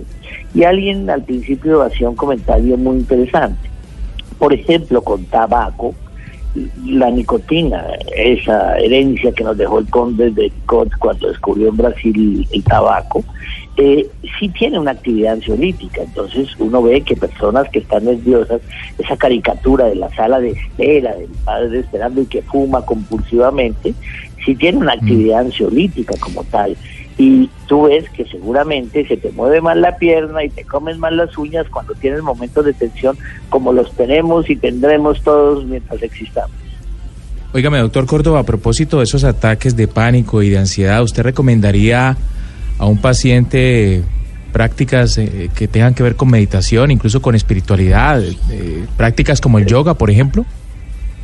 Eso quizás quería hacer como un comentario, porque lastimosamente existe también una visión estigmática frente a la medicación psiquiátrica. Como todo la investigación ha sido un proceso de desarrollo, los medicamentos son muy útiles y en muchas de las ocasiones necesarios en los ataques de pánico. No son, es cierto que el ejercicio, todas esas actividades eh, de reflexión, de meditación, de concentración, son muy valiosas, pero a veces no son suficientes. Entonces la medicación por un tiempo se hace necesaria e imprescindible, que hoy en día son medicamentos mucho más seguros, mucho más sencillos de usar y no generan, por ejemplo, la somnolencia que generaban los medicamentos anteriormente, porque quien tiene un ataque de pánico es alguien que tiene que salir a estar en el día a día como tú y yo. Y hoy en día aparecen alternativas como el mindfulness que tienen tanta tanto desarrollo como y en todo modo siempre la psicoterapia debe estar acompañando cualquier medicamento. El medicamento como tal no le cambia la vida a nadie es la capacidad de aprender de las experiencias personales. Yo soy... Intentar cambiar la vida y no repetir las cosas que te llevaron a, algún momento difícil. Pacho, yo soy obsesiva con un tema y es el tema de la alimentación. Es un tema que a mí me ha obsesionado desde hace mucho tiempo. ¿La alimentación tiene algo que ver con esto? Es decir, ¿es importante cambiar eh, la alimentación? ¿Usted experimentó algo con ese tema? Sí, sí, y tuve la fortuna de trabajar en un proyecto muy bonito, en un libro que se llama El Milagro Metabólico, que lo escribió el doctor Carlos Jaramillo, médico funcional, un doctor joven, eh, ahora muy amigo y muy, cercano. Eh, digamos, él puso la sabiduría en el libro, yo tuve ahí como una labor de, limpieza del texto y esa cosa. Eh, pero con él empecé a, hacer como sus recomendaciones de dieta, que no, no, que esa dieta es la más sencilla de todas, eh, que no tenés que hacer un vegano, un vegano radical ni un vegetariano radical, es simplemente como comer tres veces al día como comían nuestros abuelos y como comía todo el mundo, pero también entender muchas cosas, que eh, la ansiedad también, nuestras hormonas y el comportamiento de nuestras hormonas en el cuerpo, pues se ven afectadas por lo que comemos, Camila. Y una de las cosas que deberíamos empezar a entender eh, es eso. Deberíamos comer obviamente muchos más vegetales, que son los carbohidratos que necesitamos, y dejar de lado una cosa que nos fascina y que a mí me fascina porque mi esposa es pastelera, que no me oiga me va a asesinar, que es el azúcar. Y a algunos eh, el azúcar nos afecta de, de, una manera más fuerte que a otros. Yo también con, con, este cambio que tuve en mis rutinas, y ojo que él también dice que no es solo la alimentación, sino el cambio de hábitos, pero sí, es llevar eh, una alimentación mucho más sana porque hay eh, no solo alimentos, hay líquidos que también nos, nos activan eh, ciertas hormonas que, que, nos hacen obviamente más propensos a estar en, en, un momento de ansiedad. Yo descubrí que, por ejemplo, hay gente que la cafeína no le hace nada. A mí me pone como una moto. Y yo amo el café, estamos en un país donde hay unos cafés preciosos. Yo ahorita ando con, con sí, yo muelo mi cafecito todos los días, pero me tomo un descafeinado. Eh, hay muchos artículos y muchos estudios que demuestran que el gluten también puede eh, ser o puede ser un facilitador de esto, un disparador de esto. No me lo estoy inventando yo. Eh, como dice un político muy conocido del país, muy querido, vayan a Google y, y pueden verlo. hay, hay muchas, un saludo para ese político. Y Y, y, y mírenlo, hay miles de investigaciones al respecto, pero la alimentación es fundamental. Yo lo he vivido, o sea, yo soy un ejemplo de eso. Eh, comencé a cambiar mi alimentación, co- como, como, lo recomienda él en el libro, y uff, mi, mi, mi estado ansioso ha cambiado un resto y he dejado mucho, mucho, mucho, mucho, he dejado el azúcar y mucho, mucho, mucho he dejado el gluten. Cada uno, ojo, eh, ustedes que nos están oyendo en casa, cada uno es diferente. ¿eh? Eh, eso lo irán descubriendo con el paso del tiempo, pero cambien la alimentación. Eh, ah, y otra cosa, venga Camila, ¿usted toma juguito de naranja por la mañana? No. Muy bien. Es que no, es que yo soy obsesiva con la alimentación. Pacho. Entonces yo creo que esa tarea yo ya la hice antes. yo no tomo bien. jugos, no como azúcar, eh, no como grasas, eh, pero. No, Eh, vaina sí, a veces. o sea, no es, no es todos los días, pero a veces un jugo de naranja y sí, rico. Bueno, eh, yo les ¿Malo? invitaría también a que, ¿La a que, re- embarramos? a que revisáramos, eh, no lo digo yo, insisto, lo dicen muchos especialistas y entre ellos el, el, el doc Carlos Garamillo y es, eh, él siempre hace la misma prueba, es como, ¿cuántas naranjas necesita usted para hacer un jugo? Como tres o Como cuatro. tres, sí, más o menos. más bien cómase la naranja un solita. Cómase una naranja. Pero, pero en términos de ansiedad y de Porque pánico, ¿qué pasa? ¿Qué genera la naranja Le en ese estás caso? metiendo una carga de azúcar a tu cuerpo, ¿no? Que eso te va a poner a mil dependiendo, insisto, de cómo vivas tu vida y de cómo la- y de cómo de cómo seas vos. Si yo me tomaba ese jugo de naranja, digamos en mi época de antes de periodista, eh, de estar todo el día conectado, pues eso era un choque eléctrico básicamente, o como el café. Entonces, eh, también es una invitación para que revisemos nuestra alimentación. Como darle dulces porque- a los niños después de las Claro, 5 de la tarde. pero mire, Pacho, ¿dónde la gente lo puede encontrar? Porque ya nos, eh, nos tenemos que ir. ¿Dónde la gente puede encontrar este The Anxiety Project? ¿Dónde Ah, puede, para, porque ahí van a aprender y usted va a estar comunicando Sí, mil sí, cosas más de, la que, de las que hemos hablado acá. Sí, y la idea también es que, pues, obviamente me, me cuenten de, sus de sus experiencias, porque, insisto, yo simplemente soy un periodista que ha leído esto, que lo está viviendo, que ha vivido la ansiedad, pero no soy un especialista. Lo pueden encontrar en YouTube, en el canal de Pacho Escobar. Ese, ese Pacho Escobar es como si fuera vasco. Con X. eh, es con T y con X, o sea, es P-A-T-X-O. Pacho Pacho. Escobar, ajá. Pacho. Eh, La historia Pacho. es muy larga y algún día se las cuento. La pueden ver en mi página web que es pachoescobar.com. Unos amigos vascos siempre me llamaban así con la T y con la X y ahí se quedó. Y ahí pueden ver eh, tab de Anxiety Project y pueden ver los capítulos que vamos a estar ahí. Ahí hay un foro. eh, dejen sus comentarios. Muchísimas gracias igual a toda la gente que ya los ha dejado. Y, y quería mandarle también un saludo a un chico de, eh, de Australia que me escribió ayer y casi me pone a llorar. Él, él estuvo en medio de un ataque y estuvo viendo como los videitos que estaban colgados y supe que, que le serví de compañía y eso es lo que intentaba hacer, simplemente ser una compañía porque yo esa compañía no la encontraba en YouTube cuando comencé a sufrir de esto, solo encontraba especialistas o yogis eh, que me decían que hiciera la respiración del fuego y yo me ponía a hacer la respiración del fuego y me ponía peor. El Ujaima. Eh, Entonces es una cosa loca, pero a todos los que nos están oyendo, eh, porfa, simplemente pongan en práctica eso, o sea, mediten si pueden, si necesitan medicación, ténganla, respiren, eh, quiéranse mucho, hagan, hagan terapia, hagan ejercicio, pero les pongo un ejercicio para hoy por la noche. Eh, ¿Qué tal si cuando se van a la cama, en vez de llevarse solo lo malo que les pasó, porque usualmente dicen que el cerebro es como un teflón, uno se queda solo con lo malo y, y- y lo bueno resbala, ¿por qué no se van a la cama pensando en qué fue lo bacano que les pasó en este día? Eso, eso haremos. Vale. Pacho, mil gracias por haber venido. Felicitaciones por el proyecto, doctor Córdoba. A usted mil gracias también por habernos acompañado hoy aquí en Mañanas Blue. Feliz resto de día. Camilo, con, Camila, con mucho, muchísimo gusto. Un saludo a todos. Es la una de la tarde en punto. Nos quedamos con muchísimas preguntas, pero ya saben que ahí está el proyecto de Pacho para que lo busquen. Los dejo con eh, mis compañeros de Meridiano Blue. Blue